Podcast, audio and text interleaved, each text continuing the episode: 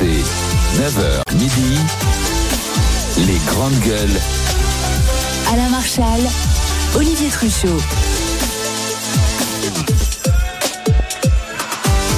Bonjour à tous, nous sommes toujours dans ce pavillon 3 du Salon de l'Agriculture accueilli depuis lundi par le stand de la région des Hauts-de-France, la plus grande ferme du monde. Les grandes gueules sont là avec une nouvelle tablée de GG euh, ce matin composée de notre fromager des Deux-Sèvres. Ça fait longtemps qu'on t'a pas vu de Johnny Blanc. Salut Johnny. Trop de travail en ce moment, j'arrive pas à me dégager de temps, mais je salue tous les agriculteurs et tous les producteurs.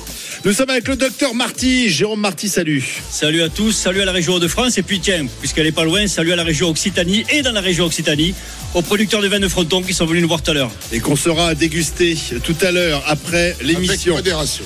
Et nous accueillons eh, avec un peu de compassion, d'empathie, Oh de tristesse la Marseillaise Kauter Ben Mohamed. Salut Kauter. Bonjour Olivier, bonjour la France. Oui, vous pouvez mettre jeune parce que effectivement nous avons perdu contre Annecy, c'est pas grave. On s'est partagé, on vous a éliminé avant et ça reste bien là. Notre victoire est l'essentiel pour nous. C'est une série noire pour Marseille. Il y a eu. Paris, il y a eu Annecy hier soir. Deux défaites à domicile. Que se passe-t-il à l'OM Je sais pas, j'étais pas là, c'est peut-être parce que j'étais à Paris qu'ils ont perdu. De toute façon, quand tu joues avec les pieds carrés, c'est pas ça. facile. Ça doit être ça.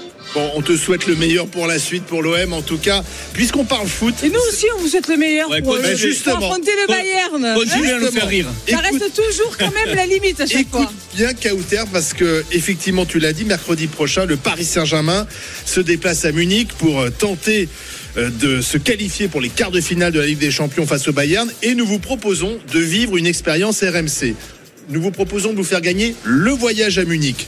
Vous serez accueilli par Oussem Loussaïef de l'Afterfoot. Vous irez voir Jeannot Rességuier, celui qui va commenter le match pour RMC. Et ensuite, vous aurez votre place pour le match Bayern-PSG. Restez bien à l'écoute toute la journée sur RMC. Dès que vous allez entendre ça,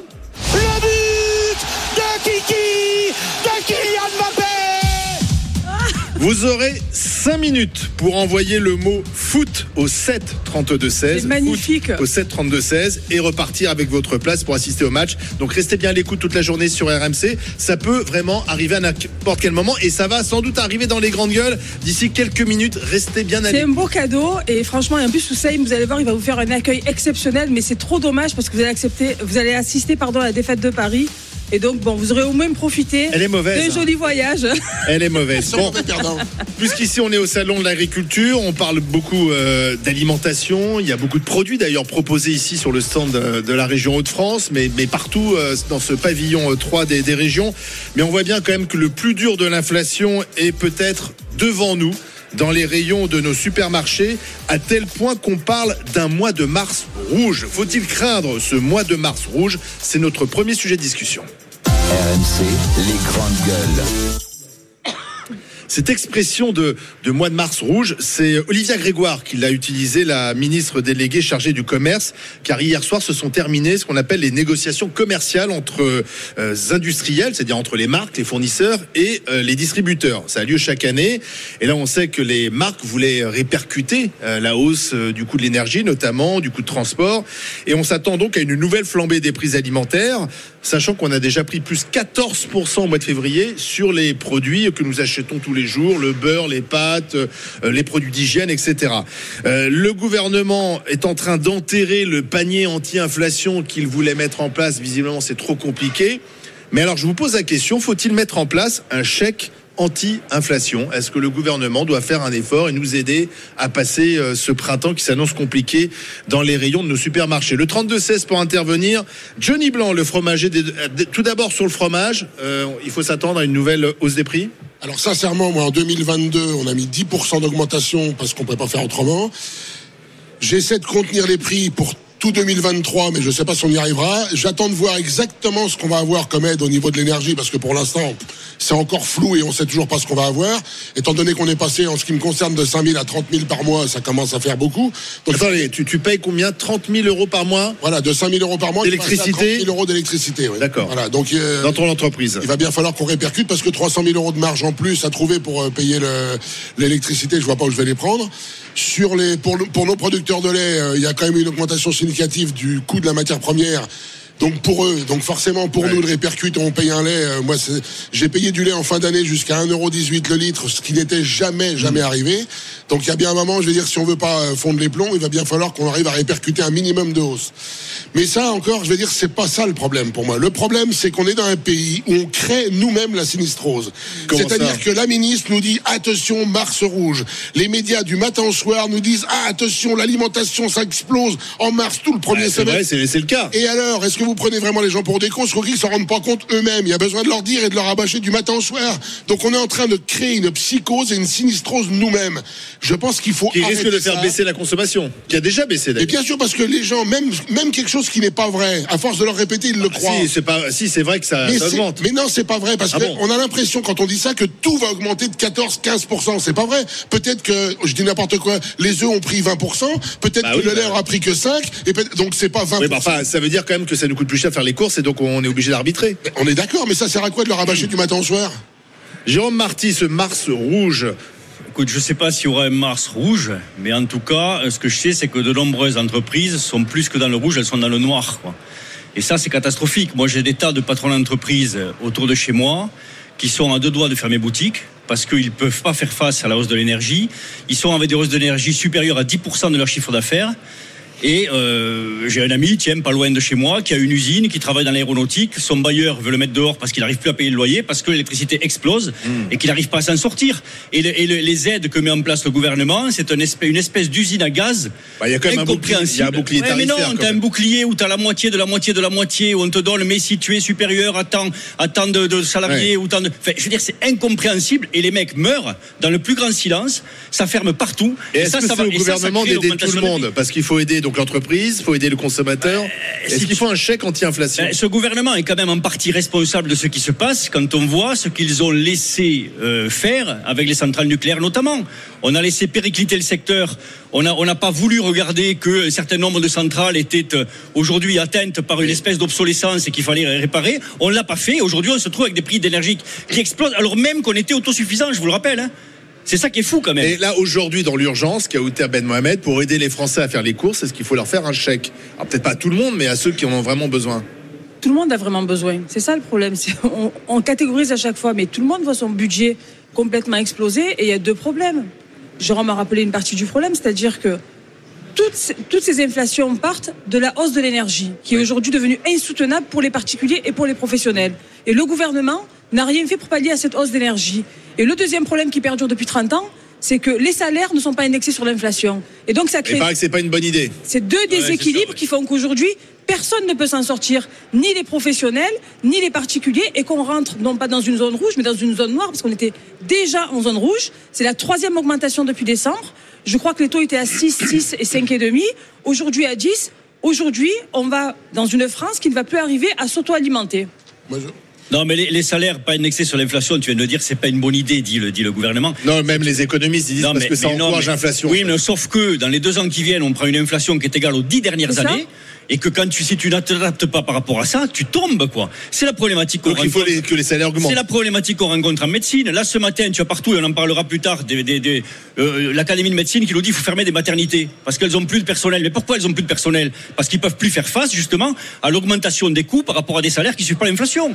C'est là où on en est aujourd'hui. Hein. Johnny, moi, je, je pense quand même est-ce que toi, tu as augmenté euh, tes salariés? Oui, l'an- l'an dernier, on a augmenté de 20% d'un coup, mais voilà, l'augmentation. C'est pas elle- mal. L'augmentation, elle se fera d'elle-même pour la bonne et simple raison que sans quoi on ne pourra plus recruter. On n'y arrive déjà pas, même avec ces augmentations-là. Donc forcément que mécaniquement, ça va se faire tout seul. Et moi, je crois quand même, on oublie une chose, c'est que euh, j'arrive à 60 ans, je me rappelle de ce qu'on vécu. tu les fais pas, Johnny. Je, je me fait pas, Johnny. Merci, Non, non. Merci. Hein c'est Merci. dingue. Moi, fais j'ai vu Johnny plus. ce matin, je lui dis, Je il fais fait il bouge pas, je, Johnny. vais donner plus. Mais c'est vrai que moi, quand je, vois, quand je vois comment ont vécu mes parents et les moyens qu'ils avaient, je suis désolé, on vit bien mieux aujourd'hui qu'il y a 40 ans. Mais Donc- ça, c'est là, il y a beaucoup de Français qui vont pas l'entendre, ça, qui vont mais pas bien sûr, mais parce que les Français, ils veulent jamais rien entendre. On vit dans un pays, je vais te dire, où regarde, d'un côté de la frontière, t'as un tremblement de terre, t'as 40 000 morts, et nous, on descend dans la rue parce qu'il faut travailler deux mois de plus. Donc, tu vois, il y a un moment, on est dans un... Deux ans de plus. On est quand Deux même dans ans un de pays, plus. ouais, mais deux ans, non. Ceux qui sont dans la rue, peut-être qu'ils feront que deux mois, voire quatre Alors, mois. ceux qui sont dans la rue, c'est pas les plus concernés, c'est vrai, je suis d'accord, mais bon. Le, le problème, il est en fin de compte, on est dans un pays où voilà, on a toujours l'impression que chez nous c'est faire par rapport à tout le reste du monde.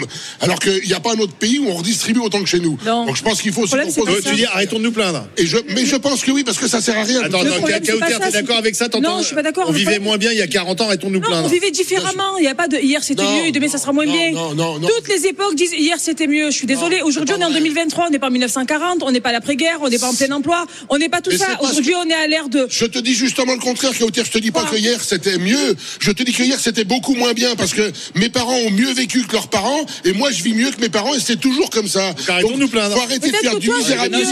hein. Peut-être que mais toi, on- tu on vis mieux que tes parents. J'ai pas terminé. on mais non, on fait du réalisme, mon cher, mon cher euh, Johnny. Bon. On fait du réalisme. Peut-être que toi, tu vis bien, mais pas tous les Français ne vivent bien. Je te Oui, rappelle qu'il y a ça a toujours 9 été. millions de personnes qui vivent sous le seuil de pauvreté. Sous le seuil de pauvreté. C'est même pas dans la limite, c'est même pas dans le. le Il y en avait vois. plus que ça avant. Alors oui, ben non, on n'était pas plus que ça avant, on plus bien aujourd'hui. Donc euh, à un moment donné. je- Non, juste, il faut rappeler Voilà. justement que, si tu veux, la, la problématique d'aujourd'hui, c'est que pour la première fois de l'histoire, la génération qui monte vivra moins bien que ses parents. On n'en sait rien. C'est démontré. Si, c'est démontré. Non, quoi. non, tant qu'on l'a pas on sait pas. Le, le- le vrai problème, il est là, en fait. On n'est pas capable d'assurer l'avenir de nos enfants. Non, mais Pour revenir-. Non, pas en même temps. Pour revenir à ce qui est de, l'éne- de, de, de, de- de sous-coup d'inflation sur l'alimentaire. Est-ce qu'il faut un chèque Ouais, anti-inflation Non, il faut pas. J'en ai marre de ces distributions de chèques, ça ne sert strictement à rien. La preuve, on l'a fait pour le carburant, les gens vont même pas le chercher. Ils s'en foutent complètement. c'est compliqué. Parce que ça sert à rien, 100 balles. Qu'est-ce que tu fous avec 100 balles? Donc, quelque part. Ça te fait, ça te fait un plein ou deux pleins Ça te fait un plein, un plein, pas deux. Ça t'en fait un, et puis ça va pas Ah chercher ouais, bien bah, loin. vraiment. Mais moi, ce qui, me- ce qui me fatigue un peu, c'est qu'on met toujours le focus sur l'alimentation comme si c'était le, le- le problème de toutes les, les générations et de toutes les familles, c'est l'alimentaire, l'alimentaire. Le budget bouffe d'un ménage n'a cessé de baisser depuis, la- depuis des années, de des décennies, des décennies. Ce qui veut dire que c'est pas là où les gens manquent d'argent. Évidemment que ça coûte cher de se payer le loyer, c'est- le Mais logement. quand tout le reste augmente, ça, on peut le mettre à 2000 balles, c'est pas cher et personne n'en parle. J'ai envie de dire, c'est quand même pas normal qu'on soit toujours focus sur Bien sûr, faut que ça augmente l'alimentaire. Bah, c'est- là, c'est ce qui Sans quoi, augmente. demain, demain, je vous rassure, il y aura plus un litre de lait à boire le matin, il y aura plus un fromage dans les rayons, il y aura plus de beurre, il y aura Donc, plus il rien. faut aussi parce payer que le personne ne prix. produira plus. Les paysans vont fermer boutique si on leur paye pas leur matière première le prix qu'elle vaut. Alors, je voudrais qu'on donne la parole au 32-16 à Sabrina qui nous appelle de Caen, dans le Calvados. Oh là là, c'est tombé très très vite. Jeannot Rességuier. Et donc, vous avez 5 minutes pour envoyer le mot foot au 7 32 16 et repartir avec votre place pour assister au match euh, entre le Bayern de Munich et le Paris Saint-Germain mercredi prochain. Oui, on vous envoie à Munich en Allemagne et vous serez accueillis euh, par RMC avec toute l'équipe et vous rencontrerez notamment Jeannot Rességuier. Vous venez d'entendre. Donc, à vous de jouer foot au 7 32 16. C'est maintenant pour gagner cette place. Sabrina, bonjour. Bonjour, bonjour les grandes gueules. Sabrina de Caen dans le Calvados, faut-il oui ou non mettre en place un nouveau chèque anti-inflation?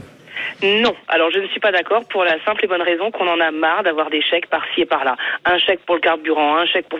En plus, c'est pas tout le monde qui peut qui peut y prétendre. En fait, euh, Oui. je crois que tout ça c'est de la communication, c'est uniquement pour euh, faire parler. Et en fait, nous, ce qu'on veut, c'est pouvoir vivre décemment avec un salaire. Donc, ça veut dire que si on se lève le matin et qu'on a un salaire, eh ben, on doit pouvoir vivre en fonction de l'inflation. On ne doit pas attendre que le gouvernement nous donne un chèque pour le carburant ou euh, pour autre chose. On est Donc assez la grand pour logique, savoir c'est ce de dont on a pouvoir besoin. travailler et vivre de son travail. J'écoutais euh, tout à l'heure sur euh, votre antenne, euh, dans les dépenses, il y a aussi l'énergie, il y a aussi le loyer, il y a aussi autre chose. On est assez grand, Ouais. on est assez intelligent pour savoir ce qu'on doit payer. Euh, on a des factures, on doit pouvoir gérer notre argent comme bon nous semble. Mais vous arrivez vous, à vous en un chèque sortir pour pouvoir bouffer. C'est tout. Vous arrivez à vous en sortir, vous? Non, pas du tout. Ah oui. Parce que vous faites quoi? Vous êtes agent administratif, c'est ça? Oui, mais euh, vous avez des enfants, tout coûte plus cher. euh, les Ouais. dépenses, bah voilà, bah après, bah vous y arrivez pas. Et Les voilà. dépenses Moi, contraintes ne cessent d'augmenter. Oui, que ce soit le loyer, que ce soit l'énergie, que ce soit la bouffe. Euh, oui, il y a des choses que j'offrais à mes gamins il y a encore deux ans et que je leur donne plus aujourd'hui. C'est une réalité. Et est-ce que vous avez été augmenté? Pas du tout. Pourtant, vous travaillez, vous travaillez pour quelle administration? Euh, je vais pas le dire à l'antenne, mais euh, bah, l'administration, l'administration, euh, le plus mauvais employeur, hein, c'est l'État. hein. D'accord. Mais pourtant, je pensais qu'il y avait une revalorisation euh, du salaire des fonctionnaires. Bah, une revalorisation, oui. Si vous prenez sur l'ensemble de la carrière, euh, c'est pas euh, un billet de 100 balles qui va vous aider à vivre mieux chaque mois. hein. Donc, les... combien, Sabrina? Pardon? Quel est le montant de votre salaire? 1700 brut ou net? J'ai pas entendu. net. Net Ouais, 1700 net. Vous avez combien d'enfants? 35 Deux. ans, elle a. Deux enfants. Deux. Et vous habitez À Caen En Normandie. Voilà. Donc, donc, tu vois, mon cher, le, le problème, euh, tu- tu vois, c'est que quand tu payes tes, je le dis toujours ici, hein, quand tu payes tes dépenses contraintes, à commencer par le loyer qui a doublé, voire triplé dans certaines régions et dans certaines villes, l'énergie, tu viens d'en parler toi-même. En fait, tu parles de Je sais pas dans quel misérabilisme. Est-ce que je des, peux des villes où le loyer a été multiplié par 3, j'en connais pas. Tu Viens à Marseille, je viens à Paris déjà, et, et tu non, verras. ça n'existe si je peux pas nulle terminer- part. Il y a des Bah règles en écoutez, place, monsieur, bah écoutez, monsieur, pour une pour la location d'un petit pavillon, je suis à presque 1000 euros.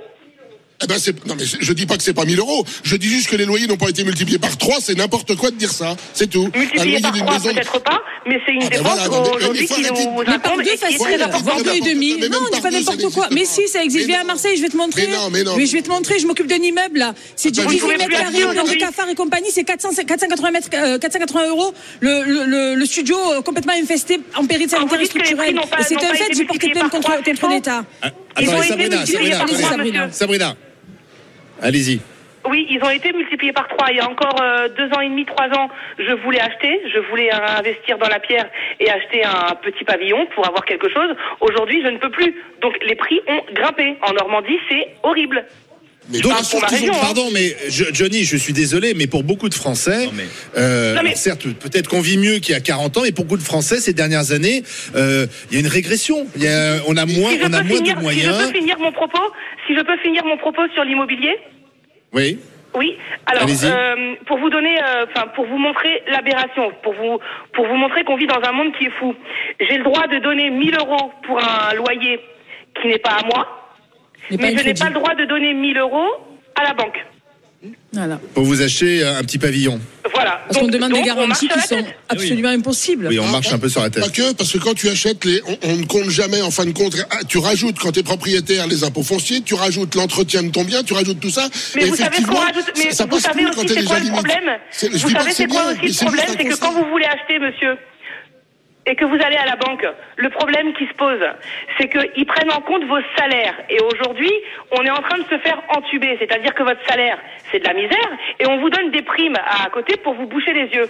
Mais les primes Voilà. ne sont pas considérées Oui. comme des salaires. Non. Donc En on tout devrait cas, pour être le content banquier, que c'est le pas patron le- il vous pas donne une prime par-ci et par-là. Chouette, vous avez une prime, mais la prime ce n'est pas un salaire. Donc ce n'est pas considéré comme euh, un revenu Et le, fixe et le fait d'avoir la, en la euh, sécurité de l'emploi, ça, ça ne rassure pas le banquier? Surtout l'administration sont champions du monde pour faire ça, donner des primes. Et, La euh, sécurité, mais la le privé sécurité fait de aussi l'emploi, pareil. euh, Bon, la mais Mais sécurité pour de le l'emploi, privé, si oui et tu non, veux, quand vous êtes effectivement, cadre. quand- quand- Attendez, attendez, pas Ah, en ça même temps. terminé. Sabrina, laissez Sabrina terminer. Ils sont, ils sont La un peu sécurité de l'emploi, euh, oui, ça, ça peut euh, rassurer quand vous êtes cadre euh, dans l'administration et que vous avez un salaire à 3 000, 4 000 euros. Mais quand vous êtes un petit catégorie C, enfin, je veux dire, le banquier, Ouais. il s'en fout, quoi, j'ai envie de vous Ouais, dire. bien sûr. Si je peux me permettre, Ah, mais quand- attends, attends, attends, non, Jean-Marc, Jean-Marc, Jean-Marc. Si tu veux, quand tu vois l'augmentation des coûts, euh, effectivement, donner des chèques aux gens, c'est pas la solution. Par contre, permettre aux entreprises de monter les salaires, ça, ça pourrait l'être. Et quand on voit l'augmentation qu'il y a, on pourrait aussi jouer sur la fiscalité des entreprises, jouer sur les charges des entreprises, de façon charges. à leur permettre de leur baisser les charges, de façon à leur permettre de mieux payer leurs salariés. Et ça, c'est pas fait. Il y, a- il y a une espèce, on Bah, est pris peux- entre le marteau et l'enclume. T'as à la fois ton, ton augmentation énergétique, mais tes impôts, eux, ils ne baissent Oui, pas. mais enfin, bah, Jérôme, pardon, payer les gens pardon, toi médecin, tu peux pas à la fois dire qu'il faut baisser les charges et que tu veux plus de moyens pour l'hôpital, par exemple, ou pour payer les, euh, les, les médecins généralistes, parce que les mais- charges, comme tu les appelles, ce sont des cotisations qui permettent aussi de financer notre protection Mais ça, sociale. c'est un problème de choix. Ça, c'est un problème typiquement de choix. On nous dit tous les jours. Il n'y a pas assez d'argent pour la santé. On est capable, et il faut le faire. Je ne dis pas que je suis contre, il faut le faire. Aujourd'hui, on a dégagé plus de 100 milliards pour la SNCF, on a dégagé 430 milliards pour l'armée, et on nous dit qu'il n'y a pas d'argent pour la santé. Arrêtons de marcher sur la tronche. Ouais, Il ne faut pas, se- faut mais- pas se foutre de la gueule du monde. C'est aussi important de soigner les gens Je suis que de se préparer à un éventuel La conflit. dernière Excuse-moi. fois qu'on quoi. a eu Bruno Le Maire sur ce plateau, je lui ai proposé quelque chose, il devait réfléchir. Il m'a toujours pas répondu, je pense qu'il n'a pas dû réfléchir. Alors peut-être que Bruno Je Le pense- Maire euh, ira au salon de l'agriculture. Il. Il y a un truc qui est très Bruno. simple, tu viens de le dire toi-même, ce sont des cotisations d'assurance et non pas des charges. Alors moi, j'avais demandé à Bruno Le Maire qui m'explique pourquoi, quand je donne le 13e mois à mon salarié au mois de décembre, je paye deux fois les assurances sociales. Mon salarié paye pas deux fois son assurance maison, ni deux fois son assurance voiture au mois de ça. décembre. Et tu lui rembourses pas deux fois ça Donc tu fait deux voudrais donner un 13e mois sans charge. Exactement, parce que moi qui donne déjà le 13e mois, Oui. si on m'enlève les charges, je leur donne le 14e, à coût constant, c'est un mois de salaire en plus pour le salarié. Ben voilà. Ça, c'est simple à faire. C'est une bonne Pourquoi on le fait proposition. pas? Bruno, si tu nous entends. Bruno, si tu nous entends et si tu viens au salon, on est là, les grandes gueules. Bruno Le Maire, il connaît très bien l'émission. Il peut venir en débattre avec Johnny Blanc. Dans un instant, on se retrouve ici au stand de la région des Hauts-de-France, au salon de l'agriculture. Merci à Sabrina au 32-16. Avec cette question ce matin qu'on vous pose, euh, faut-il un nouveau chèque anti-inflation avec la crainte de ce mois de mars rouge dans les rayons de supermarché? À tout de suite en direct du salon de l'agriculture. RMC, 9h midi, les grandes gueules en direct du Salon de l'Agriculture. Alain Marchal, Olivier Truchot. Les grandes gueules en direct du salon de l'agriculture, toujours sur le stand de la région des Hauts-de-France. Venez nous voir jusqu'à midi. On est là, on vous attend. D'autant plus que si euh, vous venez nous voir, vous aurez peut-être la chance de repartir avec un panier garni composé de produits régionaux euh, offerts par euh, Saveur en Or et Terroir Hauts-de-France avec la région Hauts-de-France. Donc il y a quoi dans ce panier garni? Il y a des gaufres, il y a un poulet, il y a du pâté à la chicorée, une limonade à la violette délicieuse, de la bière blonde. Bref, venez ici et vous partirez peut-être avec ce panier garni offert au salon jusqu'à midi. RMC qui délocalise euh, sur le stand de la région de France les principaux shows euh, de la semaine. Parce qu'après nous, il y aura Estelle Midi. Et ensuite, euh, Roten sans flamme. Pour l'heure, nous sommes en train de discuter du mois de mars rouge annoncé par tout le monde puisqu'il euh, y a la fin des négociations entre fournisseurs et distributeurs. C'était hier soir et maintenant ça devrait malheureusement euh, aboutir à une augmentation euh, des prix de l'alimentation et on va le constater assez vite dans les rayons de nos supermarchés. Alors que doit-on faire Face à ce Mars rouge, faut-il un nouveau chèque, un chèque anti-inflation? Euh, Les grandes gueules, Kauter Ben Mohamed, Johnny Blanc et, et Jérôme Martin ne sont pas tellement convaincus Ben par l'idée de distribuer de l'argent. Pourquoi, euh, Mais Kauter non, parce que si tu veux, on n'en sort plus. En fait, tout le monde parle de misérabilisme. Mais le misérabilisme, les conditions, c'est le gouvernement qui les crée. Tu vois, parce qu'à un moment donné, il n'y a rien qui est fait. On- tout le monde parle, tout le monde est à coup de déclarations, à coup de tweets. On en est à de la politique du sensationnel, du buzz, tu vois, tel des influenceurs. Mais il n'y a aucun politique qui se met autour de la table. Bruno Le Maire, on l'a interpellé ici à plusieurs reprises. On n'est pas le seul. À quel moment c'est lui qui se met autour de la table avec les industriels et qui leur impose un minimum? Je veux dire, à un moment donné, on est, c'est pas des, épouvantails ces mecs-là. Je veux dire, ils sont payés largement pour trouver les Mais conditions pour qu'on vive mieux tous ensemble. Et à chaque fois qu'il y a une crise, on nous parle d'un chèque. On n'est pas là. C'est pas les restos du cœur à un moment donné. Hein. Je Il faut arrêter. Xavier est avec nous, 32-16, il nous appelle de Revel. Où ça Revel. Revel En Jérôme. Haute-Garonne. Ah, Ah oui, mais j'interroge surtout. euh, Non, mais c'est tellement évident, si tu veux. ah oui, bah, pour toi, c'est évident. Euh, mais pour un type qui habite euh, dans le nord de la France, euh, moi, Revel. c'est pas évident. Xavier, bonjour. Croyez-vous en ce mois de mars rouge Alors, croire en ce mois de mars rouge, non. Euh, croire en ces oboles, euh, non. Moi, je suis pas là. Attendez, pourquoi vous croyez pas à, à ce qu'annonce euh, lui-même le gouvernement, c'est-à-dire peut-être un, un mois de mars compliqué? Bah Parce qu'une augmentation de 10 euros, euh, de 10%, qu'est-ce que ça va changer? Que je paye un paquet de pâtes 1 euro ou 1 euro 10, je vois pas où ça va changer ma vie. Voilà. Que j'ai un panier Ah, moyen Ça de change pas course votre à- vie pour vous Non. Bah, euh, 1 euro ou 1 euro 10, non, je suis désolé, ça change pas la vie. Ah C'est si, parce c'est que- Xavier, centimes. après une Mais hausse c'est en 10 décembre, centimes. après une hausse en janvier, Mais après une c'est- hausse en même- mais même, février, c'est encore une 10%, mais hausse au même- mois de mars. Mais Kauter, que ce soit 10% ou 20%, par exemple, sur des pâtes que je paye 1 euro, 1 euro 10 ou 1 euro 20, c'est pas ça qui va changer ma vie. Le Oui, problème. mais c'est que- additionné, c'est c'est sur Mais le même, panier mais en ce fait. n'est que 20 cent- mais ce n'est que 20 centimes. Même si sur Non, un panier, Mais tous les mois, de 100, ça augmente de 20 Et centimes tous les vous mois. additionnez le c'est carburant, vous c'est additionnez les autres c'est énergies, vous additionnez la C'est bouffe. C'est autre chose. On parle, bien de l'alimentation. Moi, sur Voilà. euh, pas, pas, pas de souci particulier. Et puis, de toute façon, je vais vous dire euh, pourquoi. Il y a aussi des questions où il faut, se réflé- il faut, il faut réfléchir deux secondes quand on est consommateur. C'est-à-dire, en plus, là, c'est une négociation entre les industriels et les distributeurs. Moi, c'est plutôt ce qui m'intéresse, c'est ce que toucherait plutôt le, le producteur à la base, hein, euh, qui me poserait question. Là, c'est 10%. Bon, eh ben, écoutez, vous savez quoi Euh, Achetez un peu moins de coca et passez à la flotte. Hein. L'eau du robinet en France, elle est potable. Euh, je sais pas. euh, vous avez euh, Netflix. Eh ben, euh, Netflix, vous n'êtes pas obligé d'être en compte partagé et de payer moins cher. Euh, pourquoi les trois Oui, gamins donc c'est quand même la décroissance que vous préconisez. Non, mais non. Le pas bon ça. sens, c'est pas la même chose que la est le bon sens. Donc les gens travaillent, vous leur dicter ce qu'ils doivent Non. faire, ce qu'ils doivent pas Non, faire, ce qu'ils doivent pas mais Non, Non, Xavier, excusez-moi, moi je prends toujours l'exemple du marché de Noailles à Marseille. C'est le marché des- des pauvres et des quartiers populaires. Il est en centre-ville. C'est le quartier où les immeubles se sont effondrés, etc. Le kilo de pommes, il faisait l'année dernière 1,39 euro. Aujourd'hui, il fait 3,99 euros. Excusez-moi du peu, ça a augmenté de 3 euros. Donc c'est compliqué pour les foyers qui travaillent ou qui travaillent pas ou qui ont un revenu très complexe. Il y a beaucoup de femmes qui travaillent à mi-temps. Je pense à celles qui accompagnent les enfants qui ont un handicap dans les écoles, les ASH. Je pense aux, aux caissières qui sont à mi-temps. Il y a beaucoup de femmes qui touchent 900 balles par mois. C'est souvent des foyers, moi c'est ce que j'accompagne, des foyers ce qu'on appelle de mères célibataires. Excusez-moi, comment vous voulez vous en sortir et nourrir, vous, vous nourrir vous-même? Moi les vieilles retraitées qui ont une pension de reversion de 600 balles par mois, comment vous voulez qu'elles y arrivent à manger correctement ou à manger tout court trois repas par jour, Alors, monsieur? Xavier, c'est un autre problème, parce que- Attends, attends, Xavier voudrait répondre à Kauter. Non mais Kauter, là, quoi qu'il arrive, là, vous me citez des exemples, excusez-moi, je mets entre parenthèses, entre guillemets, de mirabilisme, des gens qui n'ont pas les moyens de vivre tout court. Parce que quand vous touchez 600 euros par mois, que vous avez 250 euros d'APL, ça fait jamais que moins de 1000 euros par mois. Et quand vous voyez le prix du logement, vous pouvez pas bouffer, vous pouvez pas bouffer correctement, quoi qu'il arrive. Donc là, de toute façon, ces gens sont pauvres du début à la fin. Là, il y a rien, il y a, quelque part, les, les- je suis vraiment très, très, très peiné pour des gens qui sont dans cette situation. Mais euh, eux, ça, ça changera rien. Ça ne changera vous, vous strictement en rien. Fait, Xavier, si je comprends bien, si, la- ça changera parce Attendez, attendez, une pomme de temps en temps, elles en mangent plus en fait. Ka- Kauter, Kauter. Xavier, si je comprends bien l'alimentation, vous en sortez. Euh, Ce qui vous est plus problématique, euh, c'est parce que je crois que vous C'est le travaillez, Ah vous, vous travaillez pour, euh, pour pour une auto-école, c'est ça? C'est le les prix de l'énergie. je, suis un indépendant moi, mais euh, Voilà. euh, oui, c'est le prix de l'énergie, le coût des loyers. Moi, il y a par exemple, je suis locataire, je suis locataire depuis toujours. Il y a, je suis dans le même logement depuis 15 ans. Il y a 15 ans, le logement, je le, je le louais 610 euros. Aujourd'hui, Mmh. 15 ans plus tard, je suis à 810 euros. Il a pris 200 euros d'augmentation. On est loin de L'infl- x3. hein. L'inflation, l'inflation, oui, on est très loin, hein, Denis, il n'y a pas de problème. Ah bah oui. L'inflation, l'inflation, elle, chaque année est reportée sur les loyers, quoi qu'il arrive, Oui. chaque année. Euh, et ça a pris 200 euros alors que mon logement n'a pas, ne s'est pas amélioré. Je veux dire, euh, Oui. il y a Et, eu votre salaire, vous, a augmenté ou pas de 200 euros? Oui, en 15 oui. ans. Enfin, moi, je, moi, je suis indépendant. Je gagne euh, très correctement ma vie, mais euh, euh, je suis euh, dans l'autre jour quand vous y le débat des gens qui sont riches. je peux vous dire que quand on touche 5000 euros avant impôt, on n'est pas riche. Hein. On est Ouais. bien, on vit très correctement, mais on n'est pas riche. Mais par exemple, Mais- merci. Faites, faites- une. oh, regardez, le- ce dimanche, je suis allé acheter des légumes. Ça m'a coûté 11 euros.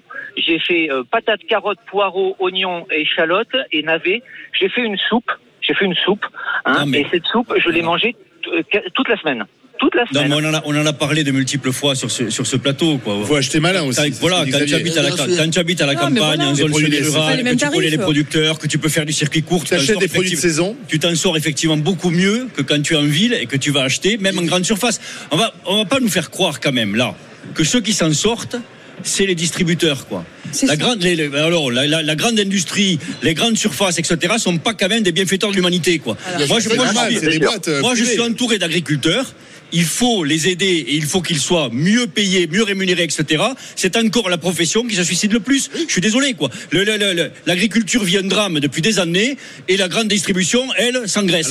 Je voudrais qu'on remercie Xavier et il faudrait qu'on accueille Benoît qui attend depuis un moment. Oui, Johnny. Juste rapidement. une chose, sur ce que tu disais, Kauter, sur le prix des pommes de 1 euro à 3 euros. Le problème. Quatre c'est- à quatre. Non, mais c'est tout un autre problème. Là, tu as affaire à des voleurs. Va voir un producteur de Ah oui, pommes mais qui est bon. sur le salon, demande-lui si on a multiplié le prix de son produit par 3 en Mais un je an. suis complètement d'accord avec toi. Mais donc, c'est un autre problème, c'est pas un problème d'inflation, Oui, c'est un problème de voleurs. non, non, Ah oui, mais bah, C'est le problème de marché de Noël marseillais. là, Non, c'est, ni la faute de l'État, ni la faute des producteurs, Non. ni la faute de l'inflation. C'est ceux qui en profitent. C'est la faute de gens qui veulent se Non, mais gaver. après, C'est qu'ils gens- perdent contre Annecy en faisant des, des prix comme, ça. Euh, parce qu'ils mangent plus de pommes à Mais Marseille, voilà, donc ils voilà. perdent contre Paris. Non, mais arrêtez vos conneries là. Je suis sérieuse. Au final, au final. Les- le, le- le français moyen ou le français qui est précaire ou le retraité ou l'étudiant ou la mère célibataire, il y a plus de pommes et c'est un symbole la pomme, tu vois, parce que c'était quand même le fruit le moins cher et le plus accessible. oui. Donc voilà. Et quand les gens ne peuvent plus manger une seule pomme, il y a un problème. Oui, mais elle n'est pas à ce prix-là partout. Non, non, en grande plus, surface à Marseille, elle est au même prix qu'ailleurs dans les autres grandes Voilà. surfaces. Mais tu, mais Pareil. c'est combien? C'est combien un kilo de pommes? Vas-y, dis-moi. Dis-moi, c'est combien? De quoi? Un Un kilo de kilo de pommes. aujourd'hui dans les rayons, allez jusqu'à 2,50 euros. entre un et deux euros. maximum. Attends, faut arrêter. C'est beaucoup plus, même Lidl, c'est beaucoup plus cher. Que t'ailles à Leclerc dans les Hauts-de-France ou Leclerc à Marseille, les prix sont à quasi la même chose. Eh ben pas du tout, mon cher. si, eh ben pas du tout. Crois-le. Mais le, le cours, le cours, il est au cadran. Je veux dire, sur Rungis, il est le même. Rungis, c'est le mine d'Europe, le plus gros Oui. marché d'Europe. Le prix qui part de Rungis, il est le même pour Marseille que pour le Hauts-de-France. Exactement. Eh ben, en- termes de si marge, entre les deux- magasins, voilà. Si entre les deux, t'as des voleurs, eh ben, à ce moment-là, réglez votre problème dans le sud avec les gens avec qui vous Non, on règle pas, c'est pas, pas la notre- faute des non, mais c'est pas notre problème dans le sud. C'est un problème de, tu l'as dit un petit peu, je l'ai dit tout à l'heure, c'est un problème que les industriels, Ah oui. en fait, tu sais, quand ils annoncent 15% de hausse, c'est parce qu'ils en voulaient 10. Et qu'il y a personne qui est capable de leur tordre le cou pour que tout le monde puisse Alors, correctement. je voudrais qu'on donne la parole, et ça sera d'ailleurs le mot de la fin, euh, à Benoît qui nous appelle de la Manche. Donc là, on est dans les Hauts-de-France, Saint-Laurent de Tergat. Bonjour Benoît, bienvenue dans les grandes gueules. Salut Benoît. Oui, bonjour, comment ça va? Bonjour Benoît. Alors, est-ce qu'il faut oui ou non mettre en place ce chèque anti-inflation? Non. Non, parce que euh, là, je suis en train de me demander si c'est pas Jeff Tuch qui est à l'Elysée. Parce que c'est des chèques, des chèques, des chèques, des chèques, des chèques. Tout le temps, c'est ça. Il y a un truc, on fait des chèques. Toujours, toujours, toujours, toujours des chèques. Donc il y en a marre. Ou Payé, payé par nos impôts, hein, payé par l'argent des Français, bien Oui, entendu. bah, Non, pas payé payé par l'emprunt, excuse-moi. Et l'emprunt aussi. Non, non, pas. Il n'y a pas d'impôt qui rentre. il y a- on fait pas. On est Il y a pas d'impôt qui rentre, On est en déficit total Oui, ans. de la dette. Donc on emprunte On crée de la dette. ça. On crée de la dette. Eh oui. Alors, euh, parce qu'en fait, vous dites, Be- Benoît, si je comprends bien, vous n'êtes pas sûr d'en bénéficier de ces chèques, en fait. Bah, de toute façon, les chèques, j'en bénéficie jamais, moi. De toute façon, euh, je travaille, j'ai la chance de pouvoir faire poids lourd. 260 heures par mois, par mois. Donc, euh, vu que tout est lié à, à mon salaire, vu que ma boîte me paye jusqu'à 208 heures, donc je suis toujours au-dessus des, des seuils, de, des seuils minimaux pour avoir quelque chose. Et au bout du compte, bah, je vis pas forcément mieux que, que quelqu'un qui, qui fait moins d'heures ou qui bosse pas du tout, en fait. C'est Benoît. Ouais, mais ça, franchement, a- excusez-moi, excusez-moi, monsieur, si je peux me permettre, Kauter. Euh, Oui. Moi, malheureusement, bon, j'ai travaillé toute ma vie, j'ai bénéficié de rien. Un jour, je tombée malade et malheureusement, ben là, je suis, voilà, j'étais au chômage et après au RSA, après au RSA santé. Et ça a été compliqué pendant une dizaine d'années pour des questions de santé. Et j'ai vécu ça comme une grande humiliation. J'en ai déjà parlé ici. C'était très, très dur. Aujourd'hui, bon, je suis aux grandes gueules, c'est ma seule source de revenus. Je, je travaille, je suis pas riche, je suis pas pauvre. Je suis dans un seuil aussi, juste au-dessus de la moyenne pour ne rien percevoir. Ni APL, ni mutuelle. Ben franchement, même si je galère, eh ben je, je galère encore quoi. Je veux dire, je suis pas riche. Ben je suis heureuse de plus bénéficier de rien parce que c'est aussi la dignité de bénéficier de rien. Ça veut dire aussi qu'on est au-dessus du seuil de pauvreté. Ça veut dire qu'on est au-dessus du, du seuil de ceux qui n'ont absolument plus rien, ni pour manger ni pour se chauffer. Donc on doit être fier de ça. Par contre, le déséquilibre, il est du fait que quand on travaille aujourd'hui, on, a- on est obligé de faire des arbitrages qui sont injustes, c'est-à-dire sur les vacances, sur nos choix culturels, sur ce qu'on a envie de faire, sur notre habillement, et voire maintenant même sur notre alimentation. Et c'est là qu'il y a un problème, de travailler et de pas pouvoir ce qu'on veut, faire ce qu'on veut avec son fric. On remercie euh, Benoît. On va regarder euh, le résultat de notre consultation. La question, elle était simple. Faut-il un chèque anti-inflation euh, à l'approche de ce mois de mars rouge qui se met en place? Vous dites non, mais très largement, 74%. 73,9%. Les Français en ont marre des chèques. Les Français veulent être mieux payés et pouvoir vivre euh, tout simplement de leur travail. Tout à fait. Et une question à se poser, c'est est-ce que la baguette à 1,10€, c'est un scandale Ou est-ce que la chemise fabriquée à Taïwan ou à je ne sais où, qui a produite à 5 euros, à 150 euros dans le rayon, ça c'est pas cher, mais on n'en parle pas. Non, on n'en c'est parle cher. pas. Alors, dans La un bouffe, Par instant- contre, c'est une catastrophe. Parce que c'est essentiel, la bouffe, on s'en fout de la chemise. Il n'y a pas tout le monde qui des- Moi, ma chemise, elle fait Eh ben, 29 balles à Monoprix, excuse-moi. Combien, Donc, combien ta chemise 29 balles à Monoprix. Ça vaut pas plus. Voilà, ça vaut pas plus. Non, elle est très belle, elle est Ben, un jour, je, je, je m'habillerai chez où tu Bon, peut-être, hein, n'est-ce pas moi, je vais Monoprix aussi. je vais chez Monoprix aussi. Voilà. Moi, Je ne suis pas les fringues. Bon, alors. C'est pas euh, c'est fabriqué en Chine les deux. Hein. Donc, oui, c'est vrai, malheureusement. Tout est fabriqué en Chine. à en Chine, balles. pareil. hein. À trois balles. Euh, on est donc toujours au salon de l'agriculture, bien sûr, sur le stand de, de- de la région de France. Alors, vous savez, ici, il y a des vaches, des chevaux. hein. On vous a montré Uranus. Euh, Anaïs Sens, notre productrice, était sur euh, un cheval hier. Euh, Johnny, Belle cavalière. ça, hein Belle cavalière. Et alors, Anaïs, là, a un nouveau, un, un nouveau copain. C'est un chat qu'elle a, qu'elle a trouvé. Alors, C'est un chat du Hauts-de-France. Euh, voilà, on le découvre sur RMC. Story. Il est très il est magnifique. Bon, elle viendra avec euh, ce chat sur le plateau dans un instant. C'est on s'en fout, on s'en fout pas. À tout de suite sur RMC, toujours en direct du stand des Hauts-de-France au salon de l'agriculture. RMC, 9h midi, les grandes gueules en direct du Salon de l'Agriculture. Alain Marchal, Olivier Truchot. En direct du stand de la région des Hauts-de-France, les grandes gueules sont là. Les grandes gueules ont investi le salon de l'agriculture jusqu'à vendredi entre 9h et midi. Venez nous rejoindre, Hall 3, le stand de la région Hauts-de-France avec Kaouter Ben Mohamed, avec le docteur Jérôme Marty, le fromager Johnny Blanc. Et nous accueillons Anaïs Sens pour, euh, dans un instant, on s'en fout, on s'en fout pas. Mais euh, c'est quoi ce chat, Anaïs? Où est-ce que tu l'as trouvé? On vient jamais euh, les mains vides en, en plateau. Et aujourd'hui, c'est Dominique et Bernard euh, de l'élevage euh, du fort de la Beauce Marnière dans les Yvelines qui sont venus avec deux magnifiques chats, une espèce rare, ce sont des bleus russes. Euh, Dominique, bonjour. Allez-y, allez-y. Bonjour. Alors, euh, je tiens à rectifier quand même que moi, je viens du Nord. Ah, bah, bien sûr. C'est une éleveuse du Nord. Oui. Mais alors, ce, ce- ce chat, c'est quoi? C'est un bleu russe? Oui, c'est un bleu russe 18 C'est une espèce rare. Il est très Et- beau. Hein. qui est né en Sibérie. Alors pour ceux qui nous écoutent, hein, tout le monde n'est pas sur MC Story, c'est un chat, on peut le décrire gris, Gris, poil court. il est très long, Oui. Très grand. Il s'étire. Très, très grand, très long, très calme, très serein. On il a quel âge il a 18 mois. Un baby. On définit le bleu russe euh, comme un chat timide, mais quand un Il a adopté Anaïs là, Oh. ça se passe bien entre eux. ça se passe très bien. Parce que vous savez, elle cherche un fiancé, finalement, euh, un Ouais. chat. C'est une compagnie, c'est bien. Un, un voilà. espion, non Toi, tu es vraiment un traître, toi, mais de première. Alors, le Mais non, mais problème, je- je lance avec le des chat, appels on pour ne Anaïs jamais. Hein. ça. Voilà, avec le chat, on détourné, hein. divorce jamais, les amis. Ah. C'est un vrai réconfort sentimental. Bah, bien sûr. Et alors attendez, parce que vous avez un autre chat. Bonjour monsieur, vous êtes donc euh, le, Bernard. le, le mari d'éleveuse. Non, pas, Non, pas du tout, pardon. pas du tout. Je viens de faire une gaffe. du club de race. Et euh, donc là, vous avez devant vous un bleu russe à poil milon qui se nomme Nebelung. Et très beau aussi, très- Ouais. Il a magnifique. précisé qu'il n'y a pas de chat gris. Ils sont bleus. Ils sont vraiment bleus. Ah, ils sont bleus, c'est pas du... ah, ils sont pas gris, ils sont bleus. Bah, c'est un bleu gris. Non, mais ils sont bleus. Comment elle s'appelle Alors, elle s'appelle Cybelle. Cybelle du fort de la Bosse Marnière. C'est la, notre cinquième génération. Magnifique. Bravo. Et alors donc, euh, ces chats sont sur le salon toute la semaine. Ils sont, euh, ils sont au 2-1. Hall 2-1. Hall euh, 2-1, pour, si vous euh, voulez découvrir ces magnifiques chats. euh, une espèce rare, bleu russe. Merci, merci à tous les deux. Merci, d'être venus présenter euh, ces chats. Anaïs, tu vas rendre le chat, voilà, et tu vas quand même maintenant un peu travailler. C'est l'heure du on s'en fout, on s'en fout pas. En tout cas, Olivier, RMC les grandes gueules. On s'en fout Je peux pas te dire à quel point je m'en fous. Pardonnez-moi, mais je m'en fous. ou on s'en fout pas Anaïs, Oui. Alors, les GG, est-ce que vous avez vu euh, ce parallèle douteux d'Olivier Véran sur euh, la France à l'arrêt mardi prochain? Tentative de culpabilisation un peu euh, hasardeuse, un peu maladroite, écoutez. Mettre la France à l'arrêt, ce serait laisser filer une crise qu'on peut encore éviter. L'absence de pluie depuis plus de 30 jours maintenant en France fait peser un risque extrêmement fort sur l'état de nos réserves en eau cet été. Mettre le pays à l'arrêt, c'est prendre le risque d'une catastrophe écologique, agricole, sanitaire, voire humaine, dans quelques mois.